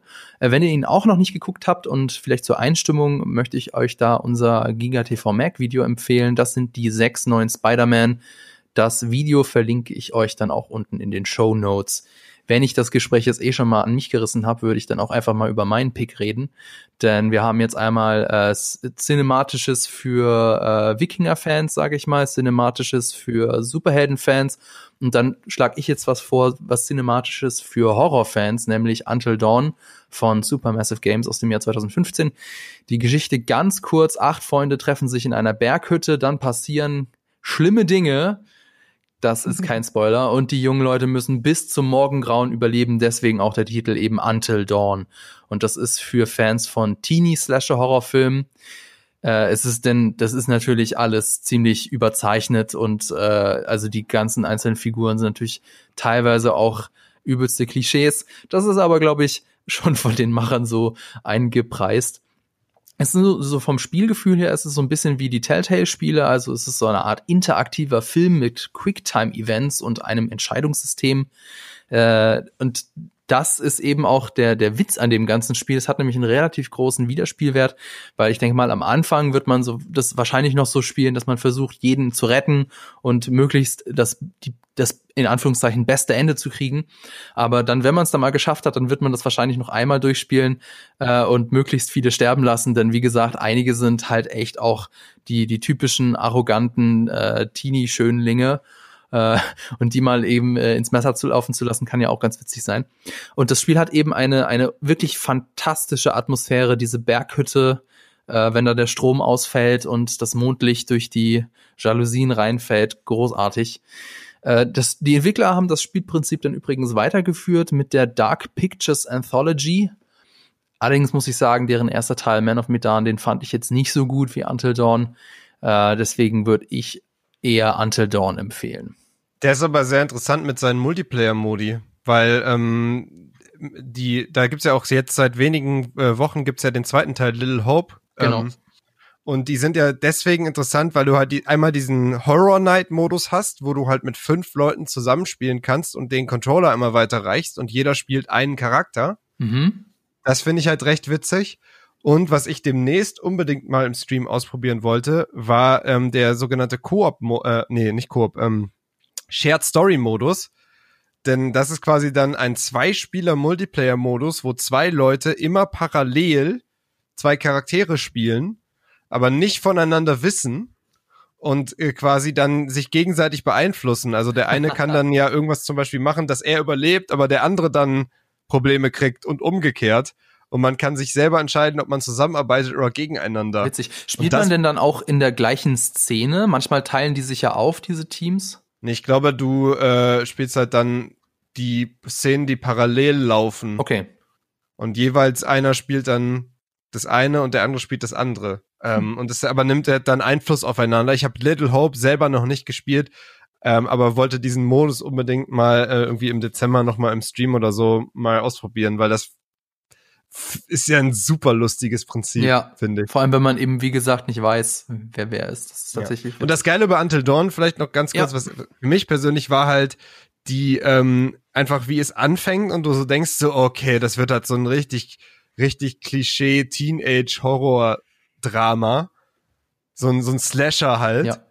Und wie aber die Geschichte am Ende halt durchdreht und es dann doch alles komplett anders ist. Äh, das fand ich schon sehr, sehr, sehr, sehr cool. Also es ist so viel mehr als das, was es eigentlich von, von der ersten Szene an zu sein scheint. Ja. Muss man, glaube ich, dazu auch sagen, von den Leuten, die sich am Anfang ein bisschen abschrecken lassen davon. Ähm, da hängt ein bisschen mehr noch dran. Es hat einen, so einen gewissen Mystery-Touch, das Ganze. Und es spielt Rami Malek mit. Ich wollte es auch schon sagen, ja. Der Oscar-Preisträger spielt da mit. Aber und also er sieht auch so aus. Er spricht nicht nur eine Figur oder so, sondern Ja. all die Darsteller, sie sehen auch den, äh, den richtigen Darsteller nachempfunden. Das macht noch mehr zum interaktiven Film. Ich habe Hayden Panettiere spielt die auch mit, kann das sein? Habe ich das richtig Die, also ähm, der, der Ramis ist der, der, der bekannteste von denen. Die anderen, die kannte ich gar nicht so sehr, muss ich gestehen. Aber Hayden Panettiere ist doch die aus, äh, aus Heroes, aus der Serie. Auch, auch die Serie habe ich nicht War geguckt. Ähm, Nochmal, Hayden, doch, doch, du hast recht. Hayden Panettiere, das ist die, ähm, Ja. ja. schon die, die zweite große Heldin des, des Ganzen. Ja. Die Ex von äh, dem einen Klitschko. Genau. Ja, ähm, die, äh, die spielt da auch mit. Und äh, was ich cool finde, um so mal Filmfans zu münzen, es, es fühlt sich ja trotzdem am Anfang an wie so ein Teenie-Slasher. Mhm. Und es ist immer leicht, wenn man zu Hause sitzt mit dem Popcorn und alle lachen dann darüber, weil jemand äh, in den Keller rennt statt die Tür raus. Aber hier bist du halt derjenige, der es entscheidet. Und du bist dann der, der die dummen Entscheidungen trifft. Und ich finde, in der Panik macht man schon nicht immer die cleversten Entscheidungen. Genau. Ich habe da ein relativ cooles Video von so einem YouTube-Kanal, mir ist der Name gerade entfallen, aber der hat darüber gesprochen, ähm, wie sich Horror in Spielen verändert im Vergleich zu. ah, Film Das ist voll der geile Kanal, aber mir fällt auch nicht ja. ein. Wenn mir der Name einfallen Dings. würde, würde ich den jetzt pluggen, aber Aber genau da habe ich dann Until Dawn auch empfohlen, tatsächlich. Ja. Ja, in diesem einen Video über Horror, mein vorletztes Video. Und äh, ich habe das vorhin ja auch schon angedeutet, also es kann tatsächlich auch wirklich so sein, wenn du dich dumm anstellst, dass dann halt dein Charakter nicht überlebt. Anders jetzt als bei äh, zum Beispiel Telltale, da ist es ja in der Regel ne, so schon so, dass die Figuren an vorgegebenen Stellen sterben. Und Until Dawn ist da ein bisschen interaktiver. Genau. Ein bisschen mehr wie das Spiel Heavy Rain, ne? Also wo, Ja. wo auch äh, Figuren mittendrin sterben können, aber die Geschichte sinnig weitergeht. Und das ist erzählerisch halt krass, wie gut das Ja. funktioniert. Oder ich, ich, ich liebe zum Beispiel Heavy Rain, aber ich hatte eine mega beschissene Geschichte. Weil meine Mm, Hauptfigur, also meine Lieblingsfigur zu früh gestorben ist und ich die anderen durchgezogen habe. Da war die Geschichte am Ende ein klassischer 0 auf 15 Thriller. Und das hat mich immer geärgert, aber gleichzeitig war das die Geschichte, die ich selber erlebt und miterzählt habe. Deswegen habe ich es dabei belassen und es nicht nochmal gespielt. Hm. Und sowas kann halt Until Dawn auch. Deswegen ist das für Filmfans eine besondere Erfahrung, weil man sich entweder einen geilen Film oder einen sehr schlechten Film zusammen macht, zusammenspielt. Mir fällt jetzt keine Überleitung zu deinem nächsten Spiel ein, deswegen ähm, würde ich einfach das weglassen und sagen, Marco, was ist denn dann dein nächster Pick? Dann lass mich doch äh, das Spiel nennen, das ich als letztes durchgespielt habe. Äh, auch in zwei Tagen durchgesuchtet. Ein bisschen. Ich woll, wollte die Geschichte schnell zu Ende erzählt haben. Ich wollte wissen, wie es ausgeht. Call of Duty Black Ops Cold War. So gut. Ja? Findest du? Also hast du es auch gespielt? Das ist zwar die beste Call of Duty Story, die ich je gespielt habe. Ich finde, ähm, aber, aber das ist das Einzige, was dem im Wege steht. Meine Lieblings-Call of Duty Story ist die von Black Ops 1. Aber das ist ja die Fortsetzung von Black Ops 1. Und es hat die große Herausforderung, eine meiner Meinung nach die, die beste Call of Duty Geschichte weiterzuerzählen. Und das machen die sehr geil. Also äh, kurz zur Einordnung, äh, Black Ops äh, Cold War, es deutet sich schon an, äh, spielt auch im Kalten Krieg in den 80ern. Und wie man dann äh, in jedem Film, der irgendwie den 80ern mittlerweile zu tun hat, dann auch in den Trailern schon hört, äh, spielt das Lied Blue Monday eine, Roll eine Rolle. Einfach um es auch cooler darzustellen. Leider kommt es im Spiel nicht vor. So viel kann ich schon vorwegnehmen. Aber es ist trotzdem sehr geil inszeniert. Also auch gerade für Filmfans, ab Sekunde eins Mit sehr tollen Aufnahmen. Die, es vermischt echte Fernsehaufnahmen immer wieder mit äh, gerenderten äh, Videospielaufnahmen, aber so, dass du schon Unterschied schon gar nicht mehr erkennen kannst teilweise. Äh, es ist sehr cinematografisch, wie jedes Call of Duty im Singleplayer, ist aber hier besonders cool gepaced. Äh, was ich super finde, ist, das Spiel ist kurz. Du brauchst nicht lange dafür. Mir hat ein Kollege gesagt, fünf Stunden. Äh, ich finde nicht. Ist ein bisschen länger. Äh, ich glaube, ich habe so acht Stunden gespielt und zwei Abenden. Aber äh, ja, ich habe schon ein bisschen gebraucht. Und was für ein Call of Duty besonders ist, es, es wird nicht nur rumgeballert. Du hast auch Level, wo du wirklich wie in einem Action-Adventure ähm, wirklich äh, Rätsel lösen musst. Oder Rätsel ist schon zu viel gesagt. Du musst eine Mission erfüllen und musst gucken, wie du das machst. Und musst dich gewaltfrei dadurch äh, Räumlichkeiten bewegen. Also Das war ich- fast wie bei einem Hitman, diese Mission. ja, ja, ich. fast wie bei einem Hitman. Die Opportunities. Ja, und du hast auch manchmal die Wahl, ne? Also wie du vorgehen willst. Das muss auch nicht so gewaltvoll sein. Und äh, die Atmosphäre ist großartig. Äh, einer meiner Zuschauer hat irgendwo auf Instagram, glaube ich, geschrieben, es fühlt sich an, als würdest du Mission Impossible spielen. Und das ist ein ganz guter Vergleich. Also mit Missionen planen, trotzdem viel Action, weil es ist halt Tom Cruise Mission Impossible, nicht die Serie Mission Impossible. Äh, gleichzeitig Kalter Krieg spielt eine Rolle, wie wieder bei, bei, der alten Serie, auf der Mission Impossible basiert. Ähm, ja, finde ich spannend. Das hat mich zum Beispiel mega überrascht halt, dass so unterschiedlich halt war von den Missionszielen und halt du so viele Elemente drin hast, die ich aus dem Call of Duty überhaupt nicht erwartet habe. Ja, also ähm, äh, es, es, ist, es ist ein bisschen anders. Es ist eine, es ist eine Weiterentwicklung von dem, was Black Ops 1 schon gern gemacht hätte. Also Black Ops 1 war noch ein bisschen gefangen darin, wie ein Call of Duty halt einen Ego-Shooter zu erzählen. Schlauchige Levels, es wird viel rumgeballert. Und hier nehmen sie sich noch viel mehr Zeit für Storytelling. Nichtsdestotrotz fand ich die Story am Ende von Black Ops 1 stärker, wo der Mystery-Plot viel mehr im Vordergrund war. Ähm, aber die konnten schlecht das Gleiche nochmal erzählen. Und äh, dafür haben sie es fantastisch gelöst. Also für mich auch die beste Call of Duty Story seit Jahren äh, und mindestens die zweitbeste. Aber es ist immer noch nach wie vor äh, die gleiche Grafik-Engine, oder? Es ist halt die von Modern Warfare, Ja, genau. die aber sehr gut ist. Ja, Im Singleplayer sieht sie fantastisch Das- aus. das- Es ist wirklich ein wunderschönes Spiel. ja, das mag sein, aber ich mir, mir ich finde halt, es ist letztlich ist es ja auch noch doch noch ein Spiel und es lebt halt in erster Linie von seinem Gameplay und mir gefällt das Gun-Handling in den Modern Warfare Spielen nicht wegen der ich glaube, das hat was mit der Grafik-Engine zu tun. Also die die Waffen verhalten sich und klingen halt wie wie weiß nicht wie also nicht wie echte Waffen, sondern wie wie Ich- Laser. ich- Ich weiß, was du meinst, aber seit dem letzten Modern Warfare äh, ist ja eine neue Engine und ein neues äh, System, auch mit äh, Bullet Drop und so. Also es ist alles ein bisschen anders. Auch der Ton ist anders, deutlich Dank. besser. Okay. Also äh, da, dem Spiel kannst du schon eine Chance geben. Äh, wobei ich meine, jetzt eher so aus meiner Multiplayer-Erfahrung heraus, dass Modern Warfare 2019, also es war ja auch schon ein Reboot, ähm, dass das es stärker macht. Als, Call, als Cold War, was den Multiplayer angeht. Aber das wäre eine größere Diskussion. Äh, die brauche ich jetzt gar nicht hier aufmachen, glaube ich. Habe ich neulich in einem Podcast mit äh, meinen lieben Kollegen von meinem MMO ähm, habe ich das lang und ausführlich besprochen, was den Multiplayer von Cold War zu äh, Call of Duty Modern Warfare von letztem Jahr stark unterscheidet. Ähm, aber fürs Sinne viele Menschen ist die äh, Singleplayer-Kampagne von Call of Duty auf jeden Fall ein Blick wert. Also mehr als ein Blick wert. Das ist eine fantastische Singleplayer-Ego-Shooter-Kampagne. Und es gibt Entscheidungen, muss man auch ja, dazu sagen. Tiefgreifende Entscheidungen. und Entscheidungen. Also ja, das ja. ist, äh, das hat mich, also ich war mega überrascht. Auch als ich da mein Charakterprofil äh, dann erstellen soll und so, was gut, verrät man jetzt natürlich, verraten wir jetzt natürlich nichts, aber äh, mega. Also fand ich echt. Tolle Darsteller, also auch äh, allein wie Ronald Reagan eingefangen haben. Der, den sieht man zwar nur in einer Szene und hört ihn in anderen Szenen, aber äh, das wirkt einfach wie Ronald Reagan. Der hört sich so an, der sieht so aus. Äh, eine der Hauptfiguren, Adler, sieht einfach aus wie Robert Redford in diesem einen Spionagefilm mit Brad Pitt. Wie heißt denn der nochmal? Ähm, aber, aber genau das. Also, das war auch Cold War, das war auch, äh, ja, weiß nicht mal, 70er, 80er Jahre. Und äh, der sieht halt aus wie, wie Robert Redford in dem Moment. Und ich habe ein ganzes Spiel über habe ich nur Robert Redford vor meiner Spy Nase Game. Gesehen. Spy Game. Spy Game. Also wer Spy Game mochte, muss Call of Duty spielen. Hm. Und was hast du dem entgegenzusetzen, Jules? Zu Call of Duty? Zu deinem nächsten Pick, ja. Ach so. Ähm, das macht natürlich mehr Sinn. Ja. Äh, ja, was, welches nehme ich denn jetzt? Ich, okay, ich gehe, ich gehe nach Release-Datum.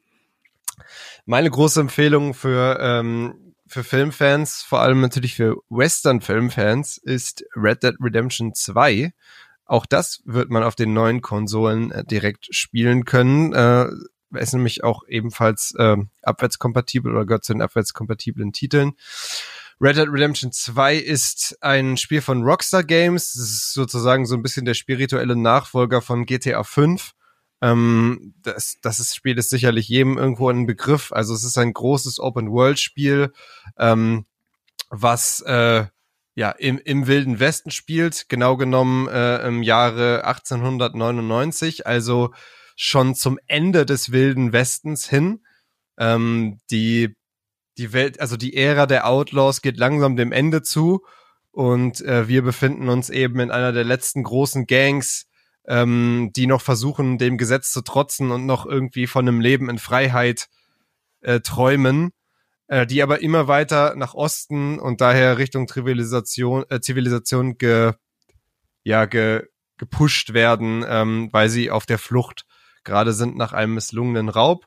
Und in dieser Gang spielen wir eben äh, Arthur Morgan. Das ist einer der eine der Führungspersonen in der Gang, wenn auch nicht der Anführer, und erleben so ein bisschen die Reise von Arthur.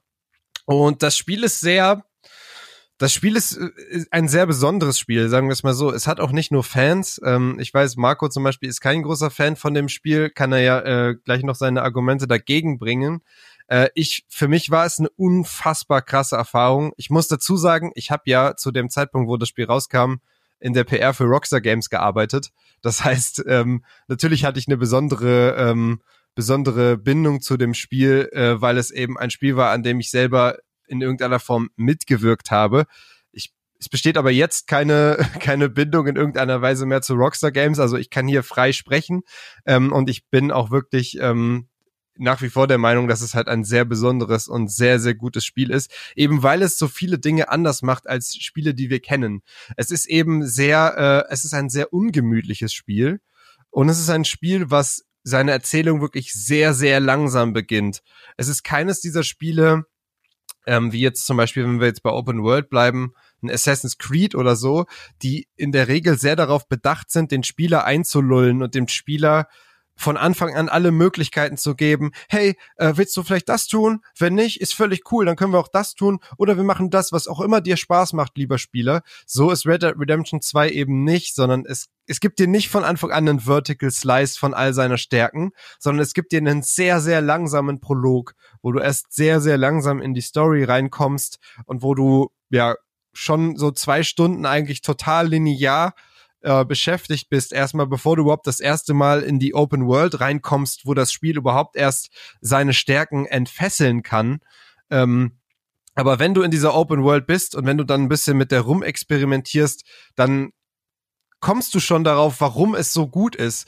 Nämlich gerade weil es dir als Spieler nicht irgendwelche Dinge einfach macht, sondern weil es etwas ungemütlich ist, weil du nicht einfach ohne, äh, ohne Wenn und Aber zu jedem Punkt sofort schnell hinreisen kannst, sondern weil du eben teilweise lange Ritte auf dich nehmen musst, um von Ort zu Ort zu kommen, weil du, äh, weil das, das Plündern von Sachen länger dauert. Das sind alles so Punkte, das fühlt sich einfach es, es fühlt sich so an, als hätten diese Taten halt ein größeres Gewicht und wären nicht einfach nur eine Spielmechanik, die wir halt zum zigtausendsten Mal ausführen. Und das ist das, das, was mich vom Gameplay auch so sehr daran reizt, gerade auch weil in der Open World so viel passieren kann. Weil du ähm, zum Beispiel Red Dead Redemption ist das erste Spiel überhaupt, wo wir mit wirklich jedem NPC, der nicht direkt als Feind uns angreift, können wir einen Dialog halten, können wir, wir können mit ihm interagieren. Ähm, das sind natürlich meistens dann recht limitierte Dialoge, aber wir können jeden ansprechen und haben immer die Möglichkeit, was Nettes zu sagen oder was Böses zu sagen oder ähm, teilweise dann noch besondere Optionen. Und jeder NPC in dieser ganzen Spielwelt interagiert mit uns und reagiert auf uns und teilweise halt auch so real, ähm, dass man halt fast vergisst, dass da eine natürlich schon eine geskriptete KI irgendwo hintersteht. Ähm, aber die Spielwelt ist so organisch, die reagiert auch so gut auf die Taten, die wir als Spieler in ihr ausüben.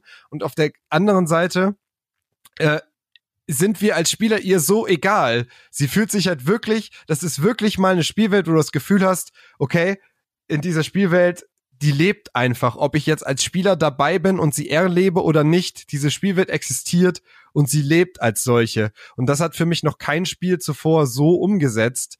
Ähm, und dazu kommt, wie gesagt, die, die sehr, sehr, sehr gute Story, die zugegebenermaßen sehr lange braucht, bis sie in Fahrt kommt.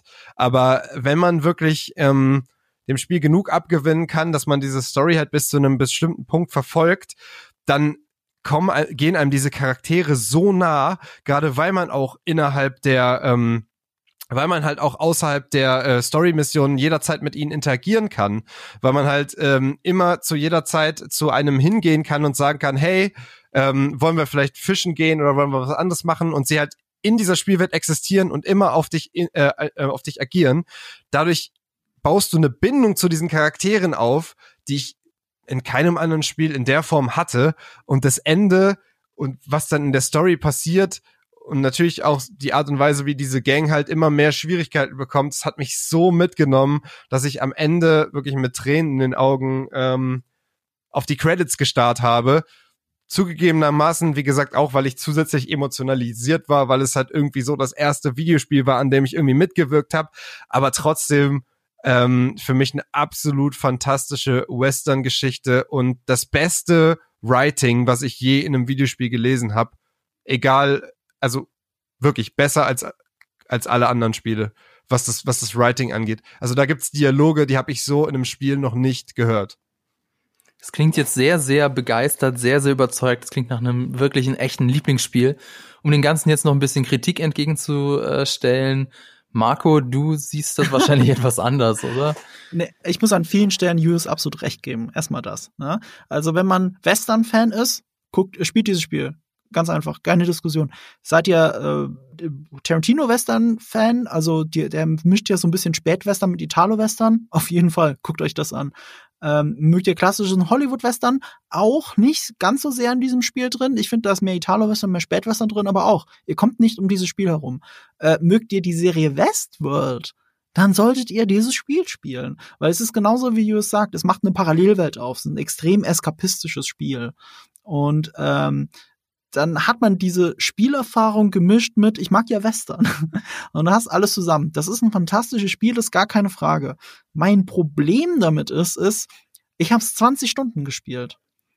Und ich hab, bin immer noch nicht über den Anfang hinaus gefühlt. Ich habe ich hab's 20 Stunden gezockt und ähm, das ist zwar alles super beeindruckend, und es ist auch ein gutes Spiel. Das werde ich auch irgendwann komplett nachholen. Ich habe es vorerst abgebrochen, aber ich werde das äh, mal irgendwann weiterspielen. Aber auch nach 20 Stunden waren mir halt alle Charaktere egal. Es ist sogar das Schlimmste ist, die eigene Hauptfigur hat ja eine, also Arthur Morgan hat ja eine Persönlichkeit. Ich halte ihn aber für einen blöden Dummbatz, der mich nicht interessiert. Wenn der am Ende der Geschichte sterben sollte oder was auch immer, weil das Spiel ist ja ein Prequel, so viel kann man sagen. Und Red Dead 1 habe ich gespielt äh, und auch gerne gespielt.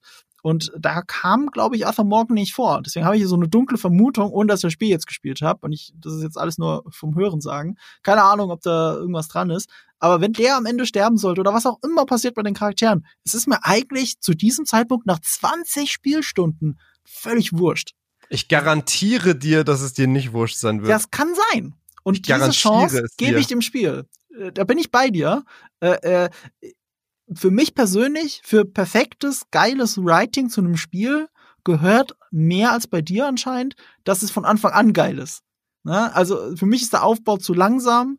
Ähm, ich fühle mich auch überwältigt. Das ist jetzt mein eigenes Problem. Ich fühle mich krass überwältigt von diesem Spiel. Ich mag eskapistische Spiele. Ich liebe Skyrim. Das habe ich hundertmal durchgespielt. Äh, nee, hundertmal. Wahrscheinlich viermal. Aber, aber jedes Mal mit über 100 Spielstunden. Ne? Also das ist wirklich, ich kann mich komplett in einer Welt verlieren und das mache ich auch gerne. Aber da muss ich auch gut herangeführt werden. Das ist vielleicht mein Anspruch, dass ich wirklich äh, es mag, wie mich Elder Scrolls Spiele in diese Spielewelt reinwerfen. Und hier ist es so, es macht sich sehr schnell sehr weit auf. Und selbst das ist nicht so weit auf, wie es geht. Das weiß ich auch. Es geht noch viel weiter. Und ähm, ich fühle mich davon erschlagen. Wirklich so, oh Gott, und so viel Mission und so viel Arbeit. Ich finde das bei Ubisoft-Spielen schlimmer, also sowas wie Assassin's Creed oder so. Da, da sehe ich von Anfang an eine Map und eine To-Do-Liste, die ich abhaken soll. Das, das schreckt mich in der Regel mehr ab als bei Red Dead. Ich glaube, mit Red Dead kommt man mit ein paar Wochenenden am Stück, kommt man ganz gut rein. Ähm, aber ich habe es nicht ganz durchgehalten, weil mich vielleicht die Charaktere einfach zu wenig interessiert haben. Ähm, aber ich gebe dem Spiel natürlich eine Chance und werde das definitiv nachholen.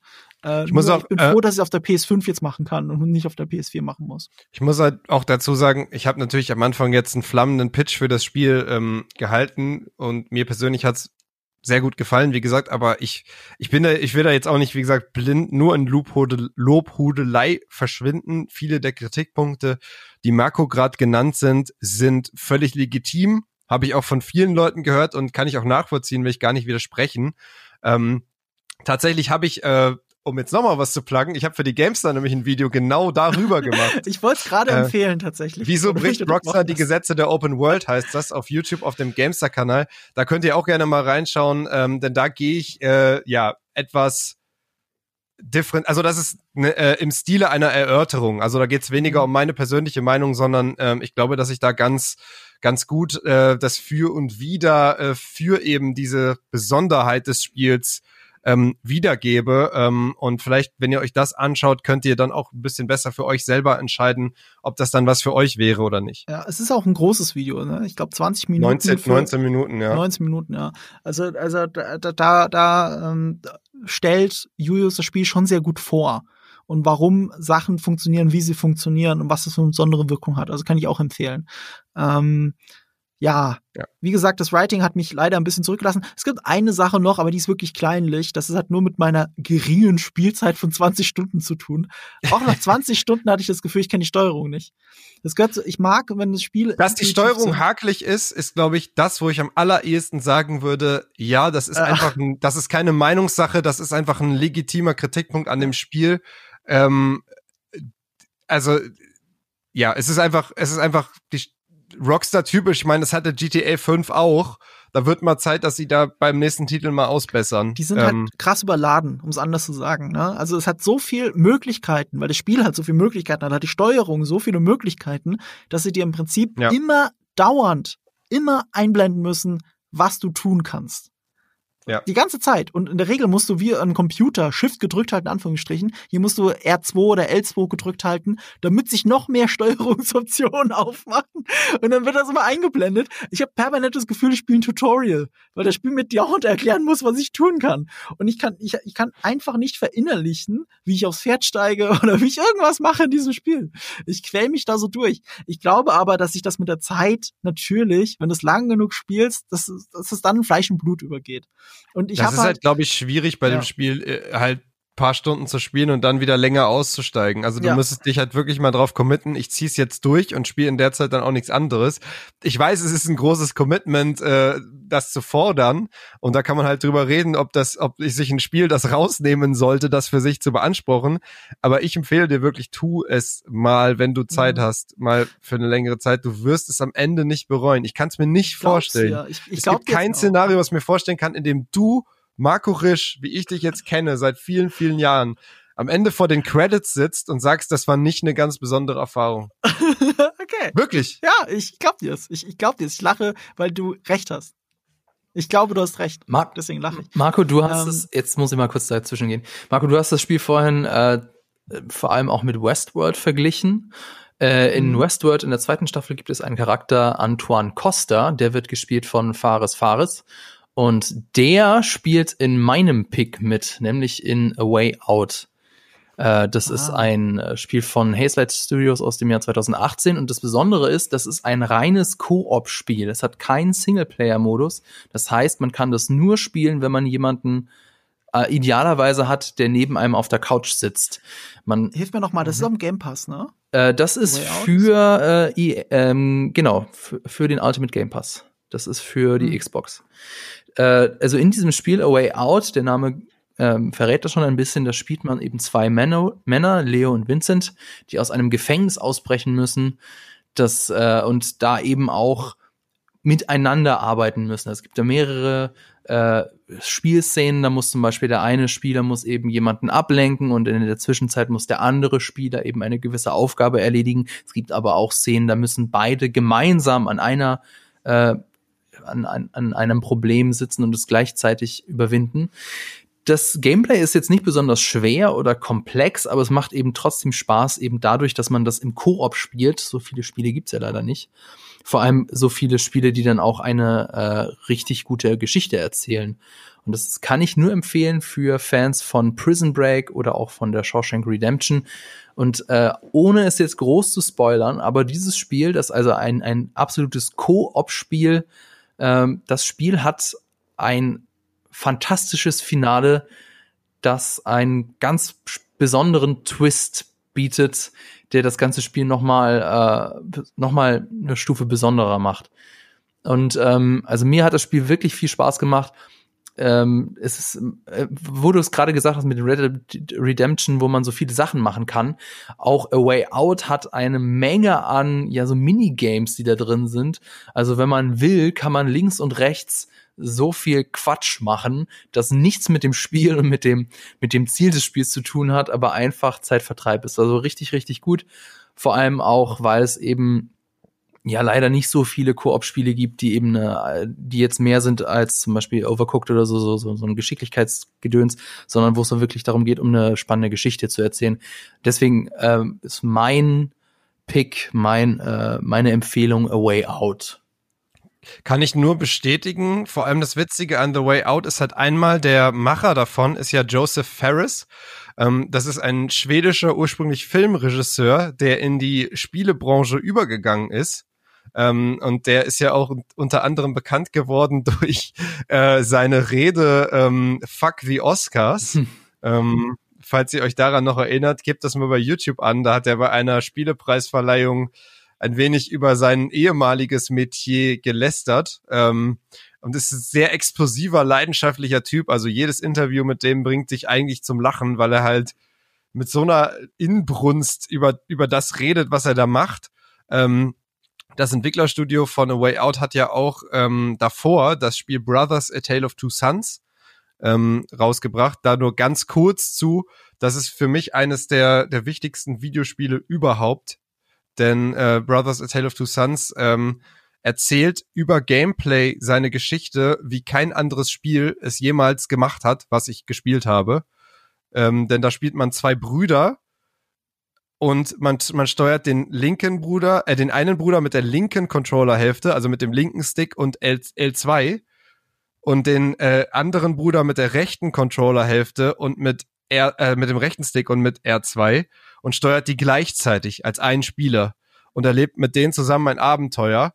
Und was das mit dir macht, auch mit dem, was in diesem Abenteuer passiert und wie du halt ähm, dich mit den Charakteren identifizierst, ist einzigartig, gab's noch nie.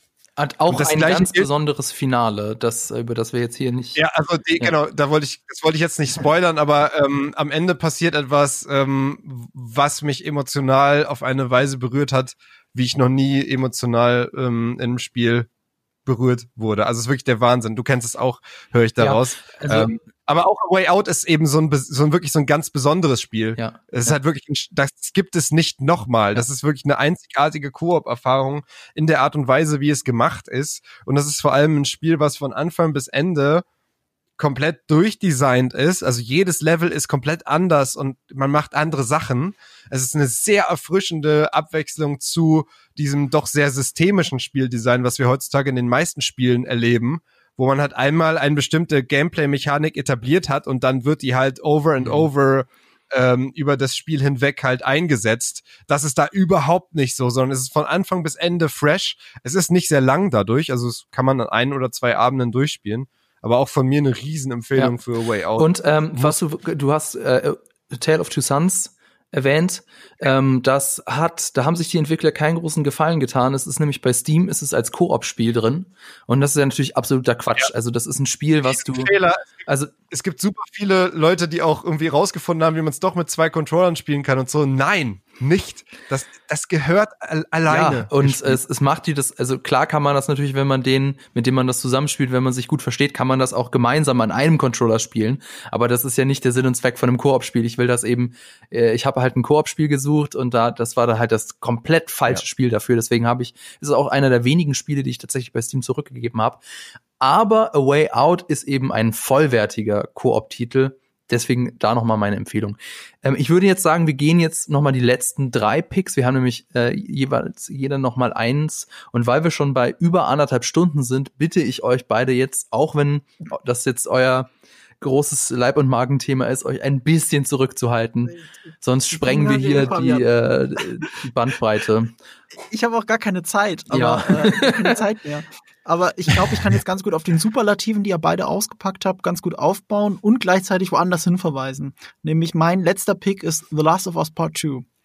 Ähm, deswegen woanders hin verweisen. Ich habe mit Julius mal so eine drei Stunden, war das, glaube ich, eine drei Stunden Aufnahme ja. gemacht. Nur über dieses eine Spiel mit Sean zusammen, der auch schon mal bei uns saß, äh, der Regisseur von Darth Maul Apprentice, der jetzt gerade was für Netflix dreht übrigens mit seinem Bruder Julian Bam. Nur mal so ein hm. kleiner Shoutout an unseren lieben Sean. Wir haben zu dritt drei Stunden lang über The Last of Us geredet. Und das sagt ja schon alles darüber, wie dieses Spiel funktioniert, weil du kannst halt ewig darüber reden. Und du brauchst sogar Leute, mit denen du darüber reden kannst, weil das Spiel dich nämlich ganz schön emotional du, äh, durch den äh, durch den Fleischwolf dreht. Das hat, finde ich, The Last of Us Part 1 auch schon grandios gemacht ist für mich sogar noch ein bisschen besser. Äh, deswegen für Filmfans, weil sehr cineastisch und äh, wie beschreibe ich es am besten? Äh, wenn ihr Logan gesehen habt zum Beispiel mit Wolverine-Darsteller Hugh Jackman, es fühlt sich an vielen Stellen ein bisschen an wie Last of Us. Deswegen war das so ein bisschen, das war so ein Running Gag, dass das eigentlich Last of Us nur als Comic-Verfilmung ist. ähm, The Last of Us aber eine sehr eigene Geschichte und eine fantastische Geschichte, die jetzt auch umgesetzt wird für, was HBO? Ich weiß es nicht mehr genau. Es wird aber als Serie umgesetzt. Und ähm, großartiges Spiel, schon der erste Teil, der ist aber äh, fast zehn Jahre alt. Ich muss gerade überlegen. Ich glaube, nee, 2013, äh, sieben Jahre alt. Der zweite Teil kam Anfang diesen Jahres raus oder im Sommer diesen Jahres, Frühjahr, egal. Äh, und den kann man über die PlayStation Plus Collection jetzt auch direkt auf PS5 spielen. Und das ist künstlerisch halt ein Spiel, das sehr viel emotional mit dir macht und gleichzeitig unfassbar cineastisch ist. Äh, viel mehr braucht man dazu zu gar nichts zu sagen. Spielt es einfach. Die Macher sind äh, Naughty Dog, die haben auch die Uncharted Games gemacht. Die kann ich auch jedem ans Herz legen, der Indiana Jones einfach mag. Einfach aus Prinzip Uncharted spielen, auch wenn ihr sonst keine Videospiele spielt, spielt man Uncharted. Gibt's auch in der äh, äh in der Collection, in der PS Plus Collection. Ist auch egal, welchen Teil von den vieren man spielt, weil äh, die bauen nur lose aufeinander auf. Das fühlt sich alles wie einzelne Abenteuer an. Das, was die ersten drei Indiana Jones Filme auch sein sollten. Ähm, diese Naughty Dog Spiele, die alle PS Exclusive sind, gehören zu meinen All-Time Favorites, was cineastisches Spielen angeht. Kann ich gar nicht so viel hinzufügen. Das Einzige vielleicht, es gibt ja unterschiedliche Art und Weisen, wie, wie Spiele Narrative aufziehen. Wir haben jetzt gerade über Brothers geredet, was eben Narrative über Gameplay groß schreibt, also wirklich einen anderen Weg wählt als Filme. Mhm. Ich glaube, die Naughty Dog Spiele und damit auch The Last of Us 2 sind so die, die absolute Speerspitze von Spielen, die sich eben cineastisch inszeni äh, inszenieren und die eben über ähnliche Methoden wie Filme äh, ihre Narrative aufziehen. Also das ist wirklich einfach eine Filmerfahrung zum Mitspielen. Und wie Marco schon gesagt hat, wir haben ewig drüber diskutiert. Diese Diskussion würde ich hier jetzt nicht Nein. mehr aufmachen.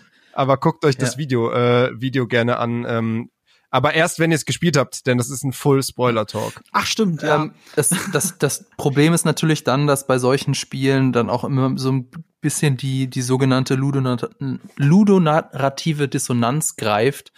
Ähm, also das heißt, wenn ein äh, Spiel ähm, also, nee, wie, wie, erklärt man das am besten? Also zum Beispiel. Äh, die ludonarrative Dissonanz ist, wenn, wenn sozusagen das, was in der, in der Story des Spiels suggeriert wird, sich im Gameplay überhaupt nicht widerspiegelt. Genau, zum Beispiel also, bei Tomb Raider zum Beispiel, da wird ja, ja. gesagt, die, äh, sie bringt da ganz am Anfang eben jemanden um und ist davon mega mitgenommen und, und total am Boden zerstört. Und fünf Minuten später ähm, geht halt das normale Gameplay weiter und sie, sie legt da einen, einen Mensch nach dem anderen um, ohne dass es irgendwas mit ihr macht.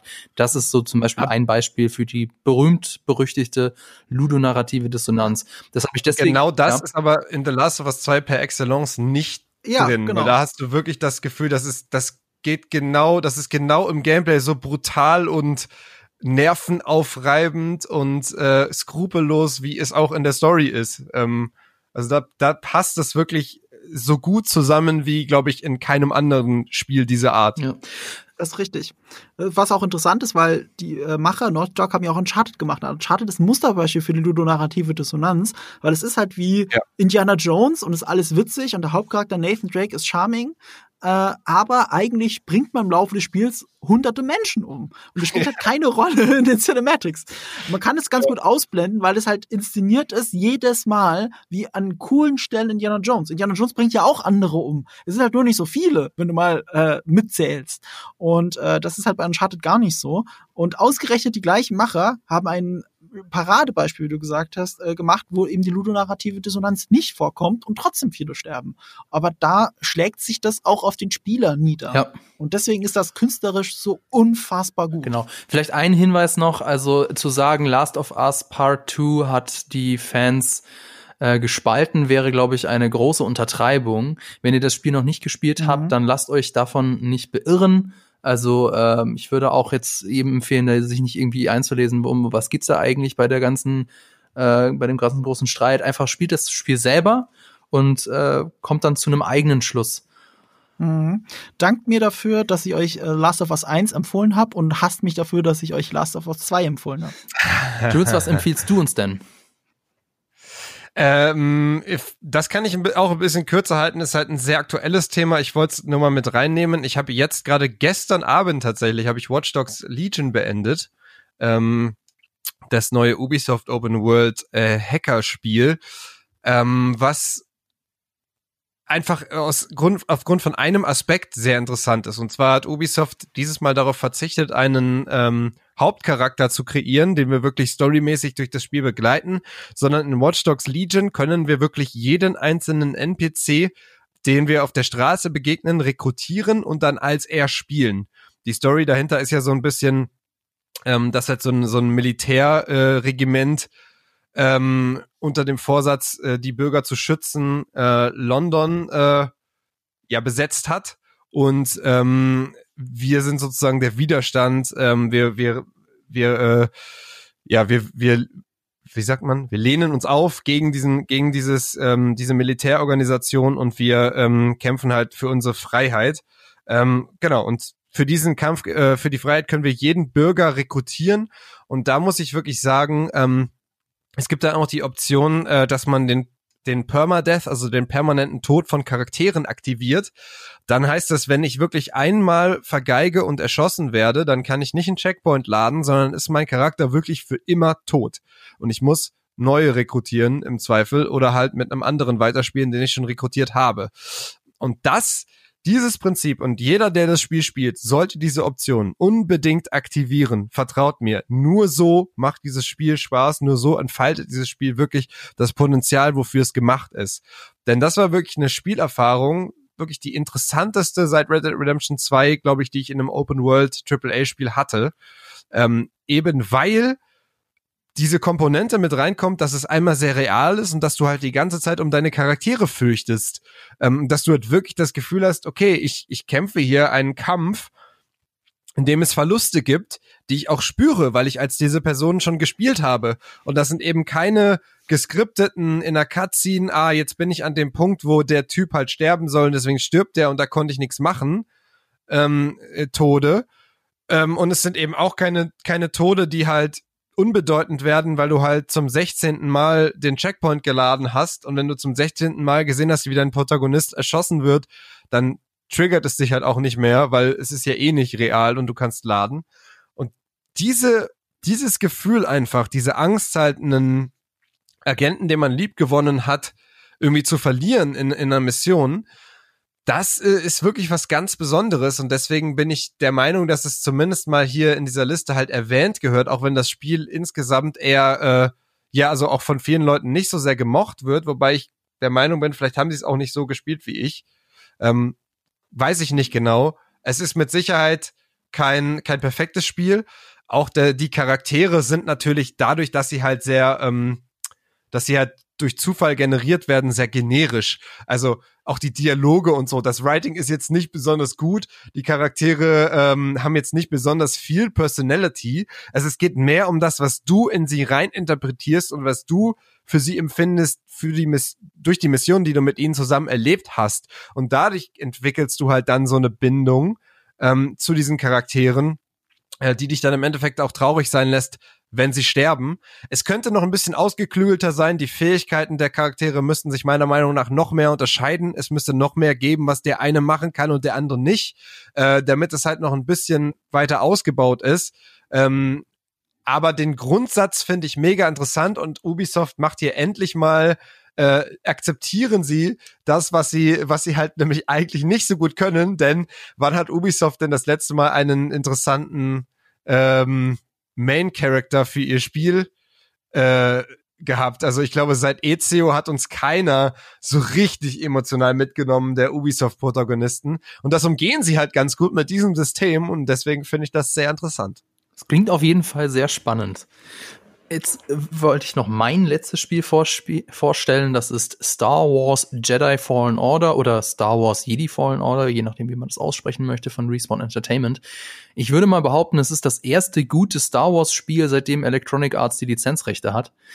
In dem Spiel geht es um äh, den Protagonisten Cal Kestis. Das Ganze spielt fünf Jahre nach den Ereignissen von Episode 3.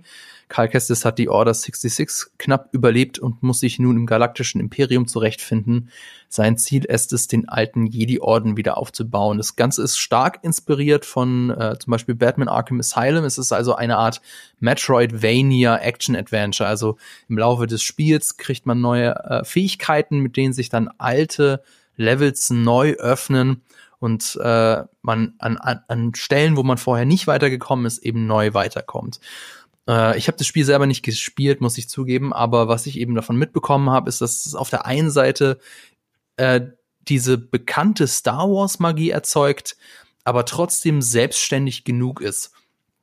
Und für, äh, ich würde das eben das Spiel allen Star Wars Fans empfehlen und auch denjenigen empfehlen, die vielleicht von den neuen Filmen ein bisschen enttäuscht worden sind, weil es eben doch irgendwie alles nur das gleich, die gleiche Soße ist und äh, es doch wieder nur ein Star Wars Medley ist.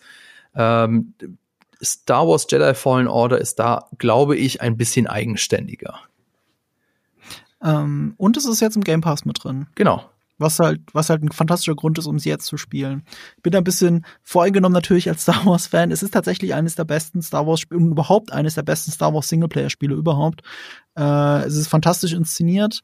Ähm, ich habe ich hab ja das Lichtschwert von ähm, der Hauptfigur auf dem Schreibtisch stehen als Replika und äh, das, das spricht mich einfach an, alles daran, wie es aussieht, wie es designt ist, äh, wie es sich anfühlt. Wir, wir haben ja vorhin von Souls-like Games geredet. Äh, das Kampfsystem in dem Spiel ist etwas Souls-like.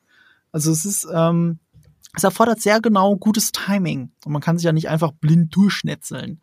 Und äh, so geht alles ineinander über und es ist von eigentlich ein fantastisches Spiel, dem ist nichts hinzuzufügen. Also ich glaube, ich habe mich noch nie in einem Spiel so mächtig Jedi-mäßig gefühlt wie in dem Spiel. Also wenn du wirklich auf die Gegner zurennst und die mit dem Lichtschwert die ganzen Schläge einfach abblockst oder halt zurückschlägst. Ähm, das ist schon sehr, sehr äh, ein sehr, sehr gutes Spiel, glaube ich. Kann ich da, da fand ich jetzt die Force Unleashed Spiele, eins und zwei fand ich da mächtiger, aber die waren halt so übertrieben. Ne? Also da hat ja die Hauptfigur quasi alle Jedi in jedem Film in Star Wars jemals in die Tasche gesteckt, wenn man ganz ehrlich ja. ist. Und hier ist es aber so, dass sie ein gutes Balancing finden zwischen, es ist ein äh, Jedi-Padawan, der, ähm, der quasi den, äh, die Order 66 überlebt hat und äh, du hast halt entsprechend nicht so große Fähigkeiten und bist auf der Flucht vor den Inquisitoren. Und das bringt das Spiel eigentlich auch spielerisch sehr gut rüber, dass du äh, zwar ein Jedi bist, aber nicht per se überlegen. Und du kannst nicht auch per se einfach äh, 20 Stormtroopern gegenüberstellen und wirst da schon lebend rauskommen. So, genau. so leicht macht das Spiel das dir nicht.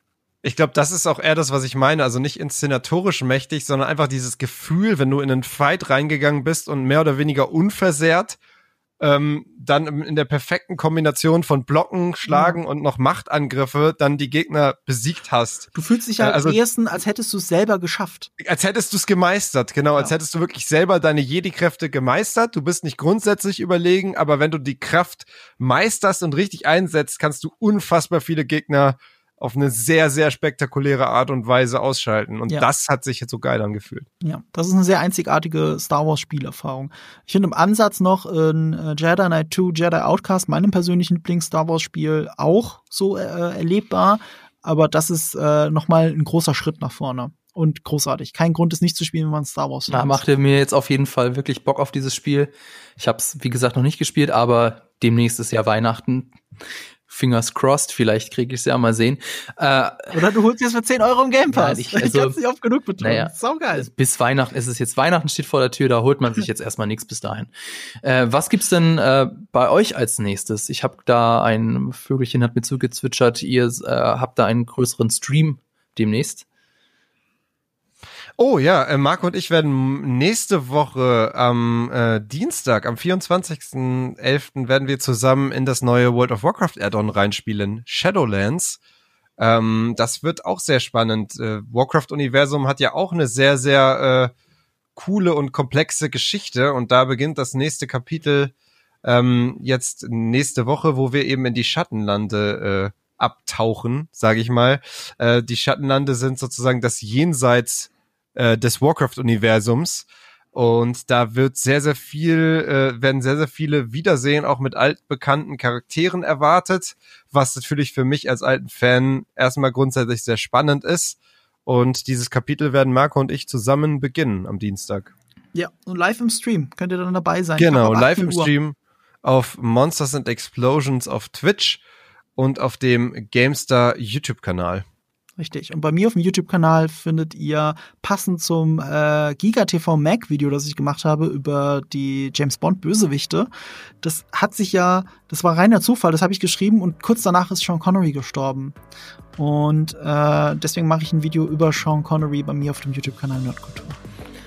Wir bei GigaTV Mac oder ich bei GigaTV Mac, ich gebe euch als nächstes einen Überblick über die kommenden Marvel-Filme. Da habe ich aber noch gar nicht mit der Recherche angefangen. Das mache ich dann jetzt gleich, wenn wir mit dem Podcast fertig sind. Äh, auf jeden Fall vielen herzlichen Dank, dass ihr bis jetzt dran geblieben seid. Das ist, glaube ich, jetzt der längste Podcast, den wir jemals aufgenommen haben. Aber so ist das nun mal, wenn man über Sachen redet, die einem am Herzen liegen. Wenn es euch, liebe ZuhörerInnen, gefallen hat, dann gebt uns doch eine positive Bewertung. Danke an Marco und an Jules, an das Team hinter dem Mikro und natürlich an Vodafone. Bis zum nächsten Mal. Tschüss. Ciao.